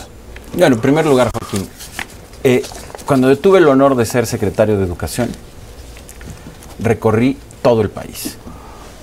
Todos los días estaba en una escuela. En primer lugar, escuchando a los niños y a las niñas, a los jóvenes, a los docentes, a las madres de familia, a los padres de familia. Estuve en todos los rincones del país, en un diálogo abierto. Lo vieron los medios de comunicación. Tenía un diálogo abierto con los docentes y con los padres de familia, con los medios de comunicación. Diálogo y discusión abierta. Y así fue también como se construyó el modelo educativo que nosotros hicimos. Ahora, eh, déjame ir por partes, porque esto es muy importante. Porque Marx está aquí, quiero repetir, eh, como representante de estos líderes sindicales que tanto daño han hecho al país. Me dice, tú no sabes qué hacía el magisterio en la calle. Déjame decirte, sí, sí lo sé. Sí sé y conozco cómo los líderes sindicales controlaban la vida profesional de los docentes, cómo vendían y heredaban las plazas, cómo controlaban los ingresos y las promociones, y cómo, de manera clientelar, con un yugo sobre los docentes, violando su libertad, los obligaban, Joaquín, a hacer movilización electoral, que hoy hacen para el partido de Marx, y protesta. La reforma educativa que nosotros hicimos, Joaquín, liberó a los docentes de ese yugo. Finalmente, se quedó atrás. Se creó una institución, el Servicio Profesional Docente, que hizo un lado a los líderes sindicales y que permitió que los docentes pudieran entrar al servicio y se pudieran promover a partir de su mérito, de su esfuerzo y que fueran libres. Marx, que representa esos intereses, regresó el control de los líderes sindicales sobre la vida profesional de los maestros. Eso, Joaquín, eso es darle la espalda al magisterio. Eso, Joaquín, es coartarle la libertad al magisterio, sumando, por ejemplo, a que los dejaron sin, eh, sin, sin, sin fondos. En 2018, cuando acabó nuestro gobierno, había un presupuesto de 1.200 millones de pesos para la formación continua de los docentes. ¿Sabes cuánto hay hoy, Joaquín? Menos de 90 millones. Prácticamente nada. Las normales, de las que habla Marx así. Otra vez te digo que lo que dicen es opuesto a lo que hacen. Las normales. En 2018, cuando acabó nuestro gobierno y empezó el de Marx, había un presupuesto de casi 1.300 millones de pesos para las normales. ¿Sabes cuánto es hoy? A duras penas llega a 300 millones.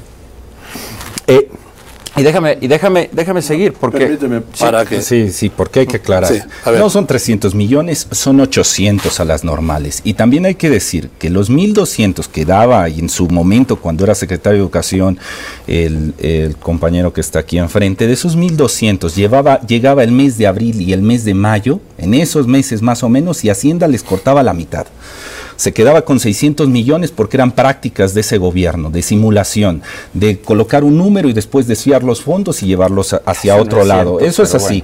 Y ahora, para que veamos hechos, no, no fantasías de, de lo que estás me diciendo. Mientras que en, mientras que en tu periodo, fantasías. 4.500, más de 4.500 personas cesadas, más los presos, más aquellos desaparecidos. Este gobierno lleva casi un millón de plazas otorgadas hacia el magisterio. Yo no sé cuántos maestros que nos estén escuchando ahora, después de lo que dices, están seguros de que sí, en el periodo estaban en un periodo de esplendor donde los liberaste, ¿no? Los liberaste del yugo de, de- del sindicato. tus jefes, los Sí, líderes de los jefes de- sindicales, de- exactamente. Mientes Sí, otra vez. yo no, no, yo no tengo nada. jefes, Para yo nada. no formo parte del sindicato, yo no formo parte del sindicato y los maestros que estaban frente a las calles no estaban porque un líder sindical los estuviera eh, movilizando, sino estaban porque aquella reforma que, que realizaron, que la realizaron porque los organismos internacionales pedían Oh. que se privatizara El sector educativo. Claro que sí, donde te formaste. Oye, o sea, oye. a través de la OCDE, porque sabes muy bien, lo mismo lo, lo- lo dijo Claudio X González, esa reforma educativa salió de su escritorio y propiciada. Mira, Joaquín. propiciada a través del FMI, del Banco Mundial, de la OCDE, porque ustedes solo son títeres, lo que buscan es la formación de un capital humano para los intereses de esas transnacionales. Mira, Eso habla, es así. Habla, habla el, títere, el títere de los líderes sindicales. Dos, como decía Karl Popper, Ya está, ahí se las dejo. Ya, fue suficiente. Ya, lo- ya lo dejé, pues ya, vámonos, porque ya va a ser tema pa ma- para otro día, pero es que de verdad, eh, creo que con todo, o sea, con lo que ustedes acaban de escuchar, queda perfectamente claro cuál es la visión educativa de la derecha, que de hecho rescatan a Aurelio Nuño y le dan una pluri, porque en este momento Aurelio Nuño es pluri de- del PRI, del PRI, está en las listas del PRI como plurinominal de la circunscripción que le corresponde al Estado de México, para empezar. Entonces, rescatan al peor secretario de Educación en una administración donde hicieron una reforma educativa que persigue a los maestros. Entonces, la lucha, y, y le dice a Marx, ¿no? Que él es el títere del magisterio. ¿Alguien me puede recordar cómo es que llegó Felipe Calderón al poder? Con el Baester, ¿no? ¿Y quién estuvo con el, con el CENTE, ¿no? Con, con el poder machuchón de la, de- de la coordinadora. Cuando llega Enrique Peña Nieto, efectivamente ellos se fueron en contra de los maestros porque tenían razón, se fueron en contra de los sindicatos, de los maestros, de las rurales, de las normales, porque tenían razón. No, por un tema político. ¿Por qué? Porque los maestros claramente no estaban de acuerdo con las reformas educativas que pretendían. Lo he dicho una y mil veces. En la reforma educativa de Peña, que fue una reforma para castigar a los maestros, para encarcelar maestros, para perseguir maestros, fue una reforma política. Pero además, lo que querían, y esto inspirado de Claudio X González, era promocionar como una educación tecnológica, ¿no? Y querían entregar estos eh, pizarrones electrónicos y educación electrónica, pizarrón. Me acuerdo perfecto de los pizarrones electrónicos, pero la pregunta más grande era, ¿cómo vas a poner pizarrones electrónicos donde no hay escuelas, papá? O sea, los niños están estudiando eh, sentados en el suelo, en la tierra, no tienen baños, ni siquiera hay agua. O sea, me estás diciendo que quieres poner pizarrones electrónicos cuando ni siquiera has resuelto lo más básico de la educación, que es las instalaciones. Las instalaciones. Empecemos por las instalaciones. Accesos, carreteras, caminos, o sea, todo lo que incluye el combo instalación educativa. Infraestructura educativa. Es, exactamente, es infraestructura educativa. El combo infraestructura, que incluye caminos para acercar las escuelas para que los niños no se hagan 3, 4 horas, 6, 10 horas para llegar a la escuela, que además en estas escuelas tengan comidas, porque hay, muchas ocasiones donde no tienen dinero los padres y muchos niños no van a la escuela o incluso llegan a la escuela sin comer porque no tienen en casa. Y el no comer afecta tu desempeño educativo. Eso está probado. No está ni, ni siquiera sujeto a debate. A eso súmale que luego no hay agua en los baños, no hay agua ni para lavarse las manos. No tienes mesas, no tienes pupitres, no tienes sillas, no tienes nada. Tienes la voluntad de los maestros por enseñar y las ganas y el hambre de aprender de los niños. Es esencial. Dales antes las herramientas para poder detonar eso. Neta. No, hay que poner pizarrones electrónicos. Donde no hay luz, donde no tienes ni siquiera la instalación ni el camino, no tienes ni electricidad. Por eso no hace, no, hace sentido. Y sobre todo las, las comunidades más afectadas, por supuesto, estamos hablando de Oaxaca, Chiapas. Sea, estamos hablando de las comunidades más afectadas, los estados más afectados por esto. Entonces, por eso es que es muy, muy importante, revelador encontrar cómo ahora Nuño lo, lo rescatan de su cajón, porque aparte andaba dando clases en Harvard, Nuño, por cierto, últimamente en esta administración andaba ahí dando clases en Harvard y rescatan a Nuño como pluri y ahora lo ponen a defender el plan educativo de Claudio X González. Y se quejan de la nueva escuela mexicana y se quejan de los libros. En la época de Nuño, todo era privatización. Hay nada más, por eso se los dejo y creo que me parecía muy valioso eh, ponerles esto, sobre todo porque obviamente el presidente ya se va, ¿no? Y esta administración estuvo muy plagada de amparos en contra de los nuevos libros, de la nueva educación, tuvimos el COVID. O sea, el- la evolución en materia educativa sí se vio pues afectada, creo que fue de las más afectadas, porque el periodo COVID te echó para atrás la educación, esto fue global, te echa para atrás la educación de los niños, niñas y adolescentes porque los tuviste que mandar a casas. Y bueno, si estamos hablando que no tienen ni siquiera para ponerles eh, instalaciones dignas a algunos eh, estudiantes, ahora, queri- ahora los tenías básicamente que educar a través del radio y la internet y la televisión. Muchos papás, y lo platicábamos, tuvieron que embargar cosas, vender cosas para comprar un celular con internet, para comprar una televisión, para comprar un radio, para que sus hijos pudieran seguir la educación. Evidentemente eso mermó. Pero escuchaba a Claudia en, en esta entrevista con los periodistas, a Claudia Sheinbaum, decir que ella quiere ser la, ella quisiera ser recordada de ganar la presidencia como la presidenta de la educación, de la ciencia. Y eso es algo que cuando la entrevistamos hace dos años, también nos dijo, antes de que fuera, antes de que se dejara la jefatura de gobierno, pero justamente nos decía que ella le iba a apostar de lleno a la educación, que era una de las apuestas más grandes, de lleno a la educación. Si esa es la lógica, si esa es una de las apuestas que va a tener eh, Claudia Sheinbaum, que de hecho el viernes vamos a ver 100, Claudia habla de 100 este, compromisos, más o menos lo mismo que hizo Andrés Manuel López Obrador con sus 100 compromisos, eh, y vemos que el de la educación es uno de los más sólidos, eventualmente el proyecto de Claudia tendría que ser extremadamente robusto para darle un revés total a los intentos privatizadores de la educación presentada por Claudio X González o que en este momento serían abanderados por unas ocho legales. Me queda perfectamente, perfectamente claro el tema, ¿no? Eh, y bueno, con eso los dejamos. Y aquí voy con dos superchats que nos mandan. Ahí va. Primero, Morena, Morena, Nueva York, les mando un abrazo y un beso, porque siempre me los tratan de acarreados a mis, a mis morenos de Nueva York, la neta. Siempre, que si se van a protestar en, en, en, New York Times son acarreados, que si van a protestar en contra de Xochitl son acarreados. Es el comité más organizado de Morena, pero son acarreados.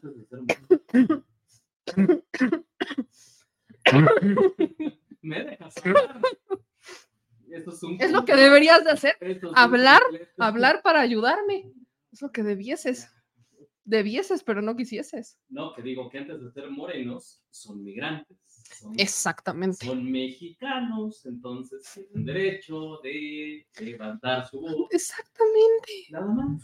Ay, nada más les recuerdo que no por irse del país dejaron de ser mexicanos, por es cierto. Correcto. Pero bueno, Morena Nueva York nos mandó cinco dólares, pero hacen esta invitación para que también eh, inicien en Estados Unidos la campaña de Claudia Sheinbaum. Lo vamos avisando desde ahorita, porque estoy segura que van a decir, no, es que les pagaron para iniciar. No, no, no, ellos ya se organizaron, están convocando este viernes. No, no, no, a los de Moreno Nueva York. No, no, no, o sea que al comité de Moreno Nueva York le pagaron para arrancar la campaña en Manhattan. Ya sabes cómo es la lógica, ¿no? Entonces, eh, en Morena, Nueva York, en Manhattan, básicamente en el Union Square, van a iniciar también campaña eh, nuestros paisanos y que simpatizan con la 4T a las 5.30 en el Union Square en Manhattan, hashtag migrantes con Morena. Entonces ahí está la invitación para los que quieran iniciar. Y si hay migrantes paisanos que nos ven en otras partes de Estados Unidos, en otras partes del mundo que quieran pues también que pasemos un mensaje, pues avísenos, ¿no? De cómo se van a organizar si es que van a participar. Manuel Garfio nos manda 50 dólares de super chat. Muchísimas gracias, Manuel. Y aquí nos dice Chaparrita que si le vamos a hacer una entrevista a la doctora Claudia, pues ya la solicitamos. la solicité, de hecho, hoy con su, con el que le lleva medios. Vamos a ver qué pasa. Nos dijeron que la iban a proponer, pero no sé. Entonces ya eh, les estaremos avisando si nos la dan o no. Habrá que ver. Todo puede pajar, todo puede pajar, pero sí, ahí ya, ya, ya, la solicitamos. Y bueno, con esta nos despedimos, mi gente chula, porque sí hay que descansar la garganta y mañana tenemos un día que para que les cuento. Ya les contaré, pero no los voy a spoiler. Hasta ahí. ¿No los voy a spoiler? ¿Dos? ¿Sí puedo spoiler? No, no, porque sí. Es que, es que si yo quiero spoiler, quiero spoiler completo. Tú no me dejas spoiler. Ah, no, es que eso no es spoiler. Eso ya es la del byte completo, ¿no? Bueno, mañana tenemos un día muy ocupado, así que estén pendientes de mis redes sociales porque ahí les voy a hacer los spoilers. ok. Estén pendientes de mis redes sociales para que les haga los spoilers como debe de ser. Les mando un abrazo, mi gente chula. Gracias por seguirnos en todas las benditas y maravillosas redes sociales: TikTok, Instagram, Twitter, Twitch, bueno, ahora X, eh, Facebook, ¿qué más? ¿Qué más? YouTube, Spotify y Apple Podcast. Y esta voz nunca será censurada. Les mando un beso y un abrazo. Besitos. Cuídense de mucho. qué feo que seas así, ¿ven? ¿Ven? Adiós.